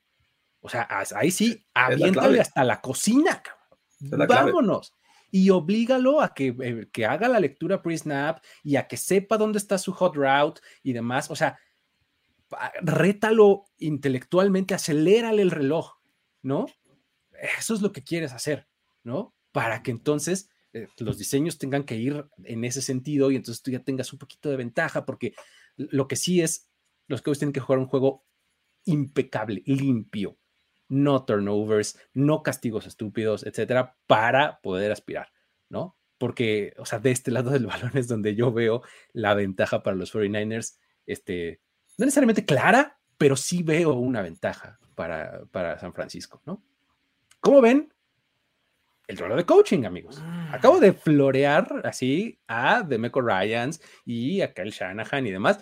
Y del otro lado tenemos a eh, Mike McCarthy, que probablemente sea el eslabón más débil de este, de este staff, porque tiene dos coordinadores, pues que, salen inspirados en un día, te, dan una cátedra, ¿no? O sea, en Dan Quinn y en, Kellen Moore. Este, ¿Cómo lo ven? Yo, yo me enfocaré, porque digo, además, también Kyle Shanahan tiene su historial en cuestión de decisiones, ¿no? Lo hemos visto flaquear en ocasiones y dejar ir ventajas. Entonces, mm, creo que me enfocaría yo en los coordinadores defensivos en este juego. Creo que van a ser factor. Eh, tanto de Michael Ryans como, como este Dan Quinn, me parece que son claves para este encuentro. Y obviamente la experiencia que tiene Dan Quinn me motiva a recargar un poco hacia ese lado, ¿no? Obviamente de Michael Ryans tiene un, ha hecho un gran trabajo esta temporada, pero también tiene a uno de los mejores eh, o potencialmente el defensivo del año, ¿no? Que es Nick Bosa. Aunque déjame decirte que, con los Seahawks me parece que debió haber sido o, esperaba más de él. Sin embargo, creo que su highlight fue recuperar el fumble. Eh, le supieron jugar a, Nick Bosa. Entonces vamos a ver qué pasa por ese lado. Pero bueno, el otro lado tienes a Micah Parsons y, lo ha sabido utilizar Dan Quinn. Creo que agradece que, Patrick Surtain haya ido a, los Broncos y le haya dejado a, este Micah Parsons porque la verdad es que lo ha sabido utilizar. Eh, lo pone por todos lados y es efectivo. Yo me voy un poquito en ese sentido al staff de los Cowboys. Uy, es que no sé, porque yo a los dos coordinadores defensivos los veo superiores a su, a su contraparte ofensiva. O sea, creo que tanto de Michael Ryan como. Por eso, por eso me voy para allá. O sea, creo que los dos tienen ventaja sobre el que, contra el que van a jugar. Incluso, ¿sabes? Así como de repente mucho hablamos de duelos de corebacks, deberían de estar en la foto Parsons y, Warner así enfrentándose mano a mano. O sea, neta, esos son los corebacks de este juego. Los, los, los, dos linebackers de. Digo que el Parsons es como comodín, pero. O sea, estos son los verdaderos corebacks de este juego. Warner y Parsons. Y creo que un poco puede ser, para mí, la diferencia en el hecho de que si logras sacar de concentración a Purdy, no hay manera de que le ayudes. A Dak Prescott sí lo, Kellen Moore sí lo puede ayudar. O sea, me parece que es alguien como que un poquito más eh, como inteligente para quitarle presión a Dak. Sin embargo, no me parece que, que a la hora del coaching per se, los Cowboys sean mejores que los Niners. O sea, es que ¿sabes? Puedes hacer una joya de, coordinador ofensivo y de repente sale McCarthy y pide tiempo fuera, güey. Así, eh, en la primera serie del partido y dices, no. A la defensiva, además, ¿no? Primera serie de la defensiva y tiempo fuera, güey. Entonces, ese tipo de cosas de repente son las imponderables del NFL que cuando de repente alguien te dice, güey, todo puede pasar, es por culpa de ese tipo de, acciones. Eh, eh, no sé, creo que si juzgáramos de, los playoffs quién tiene el mejor staff de cocheo, o sea, si hicieras como un power ranking, ¿no? Yo ponía hasta arriba a los 49ers. O sea, porque además los 49ers, pues creo que ni coordinador ofensivo tienen, no estoy seguro, pero. O sea, tienen asistentes, pero sí, pues, es la ofensiva de Shanahan. a final de cuentas. Y es una dupla con Demeco Ryans, ¿no? Y del otro lado, o sea, probablemente ya vas bajando escalones en ese power ranking y creo que encontrarías muy pronto a los Cowboys. Porque el conjunto de tres coaches, eh, eh, McCarthy, Moore, Quinn, me parece súper sólido. O sea, no estoy seguro con, con quién me voy este, en una situación de juego. Ese también es el asunto. O sea, eh, no sé si ya se nos ha olvidado qué onda, pero no hay ventaja segura en el último cuarto con Kyle Shanahan al frente, ¿no? También se decía mucho. nos lo ha hecho olvidar últimamente. ¿no? Nos lo ha hecho olvidar, o sea, probablemente haya mejorado en ese, en ese sentido, ¿no? Eh, McCarthy, pues, pues tiene las suyas también, ¿no? Entonces, hijo, está súper parejo el duelo de coaching, a mí me parece, en este. Robbie este Gold o Brett Maher. Ah, no, bueno. A ver, Robbie Gold. Ah, ah, o ah, Robert Maher, güey. Eh, es, muy buena pregunta, porque Robbie Gold no es el tipo más, no ha sido el tipo más seguro ni confiable, y Brett Maher sí. O sea, lo que sí, solo que tiene lo, que pasó la semana Exactamente, o sea, vivimos en una liga de What have you done for me lately, ¿no? O sea, vivimos en una liga que se acuerda de lo que pasó hace cinco minutos, ¿no? Este, pero Brett Maher fue uno de los, si no es que el mejor pateador de la liga en cuanto a eficiencia, ¿no? Tuvo un mal juego, pésimo juego, el de la, semana pasada, ¿no? Está buena. Sí, yo también voy con Brett Maher. ¿eh? Yo me voy con Brett, así, fácil. Yo no creo, para mí los, los, pateadores son tema de, de, de emociones y Maher está destrozado en estos momentos. sí, también tienes un punto, ¿eh? O sea, es, una posición muy mental esa de pateador. O sea, tienes un muy buen punto. Y, siento que los Niners hasta como que van a aplicar esa, ¿no? De te voy a detener y a ver si es cierto que me vas a patear. Ah, creo, creo que la primera oportunidad que tenga Dallas de patear, vamos a ver cómo está la confianza. Porque ya al final fue claro que McCarthy dijo, ni madre que vas a patear, carnal. Me la voy a volver a jugar. Sí, sí, que, también va a estar interesante eso, ¿eh? decisiones en cuarto down y demás, porque ambos head coaches tienen ahí sus, este, sus historiales de medio bandazos en eso. O sea, a veces lo hacen muy bien y a veces toman unas decisiones extrañas, ¿no? Pero bueno, eh, finalmente, amigos, ¿quién avanza a la conferencia, eh, al campeonato de conferencia en este partido? A ver, Vázgoros, tú primero. Yo voy con los 69ers. Creo que son el equipo más enrachado en este momento y la verdad es que... Splush. Splush. O sea, no, no, no los veo, no los veo yendo a, no los veo quedándose en, Santa Clarita. Creo que si vemos a los Cowboys como jugaron en Tampa Bay, va a ser un juego bien divertido. Pero también voy con los Niners. Voy con los Niners. Ojalá, ojalá. El, tema de la Ojalá que consistencia. Sí, ojalá que veamos un juegazo, pero pues sí, yo también voy con los 49ers. Creo que también van a ganar lo- eh, eh, este equipo de San Francisco. Este, pues bueno, entonces con eso, eh, Con eso, muy similares. ah, te me, ¿no? te me No nos dejes así, Luis. Ay, perdón. ¿Te quedaste así? No, me refiero que creo que tenemos eh, selecciones bastante similares en, este, en los cuatro partidos. Mi campeonato de conferencia es Filadelfia contra San Francisco, siendo Filadelfia local, y el campeonato de la americana es Kansas City como local contra los Bills, ¿no? Porque sería en territorio neutral. O sea, fu- fuimos con los locales, Luis. Eh, Yo me fui con los locales, los cuatro locales. Yo también, pero si tuvieras que poner tu fichita en un visitante, en aquí está. Este Eh, es el visitante que más oportunidad tiene de ganar este fin de semana. Eh, está Los interesante. Ay, cabrón. Es que creo que, el, eh, creo que en el que confío menos es en los Jaguars, pero en los otros tres puedo ver escenarios en donde sucede. ¿Me explico? Sí. Creo que es más fácil contestarlo así. O sea, el que sí veo mucho más complicado es el de los Jaguars. Los otros tres visitantes, va, te lo compro sin problema. Ok, yo lo pondría en el de. En el de los Cowboys, ¿eh? Goros, ¿cómo están tus confinales de, de conferencia? Buffalo recibiendo a Jacksonville Ajá. y eh, los Niners visitando Filadelfia. Porque además, si eso pasa, Trevor Lawrence no va a jugar en sábado, muchachos. Su talón de Aquiles. Muy bien. Su talón de Aquiles. Toma esa, Lawrence. Muy bien.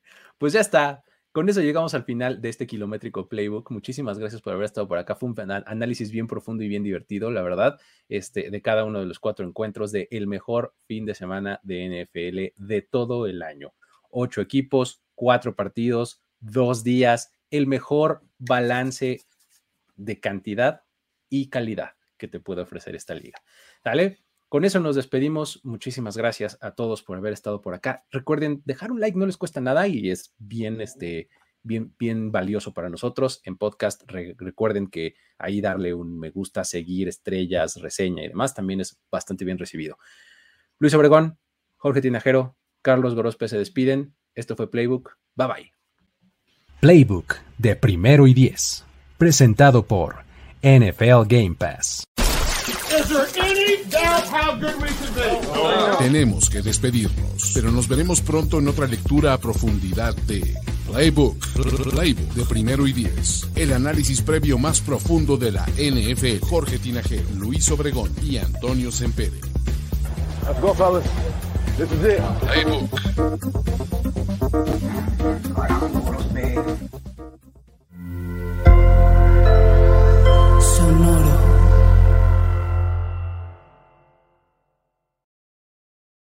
This is the story of the one.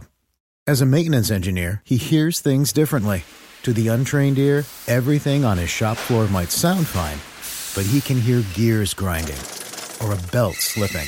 So he steps in to fix the problem at hand before it gets out of hand. And he knows Granger's got the right product he needs to get the job done, which is music to his ears. Call, click Granger.com, or just stop by. Granger, for the ones who get it done.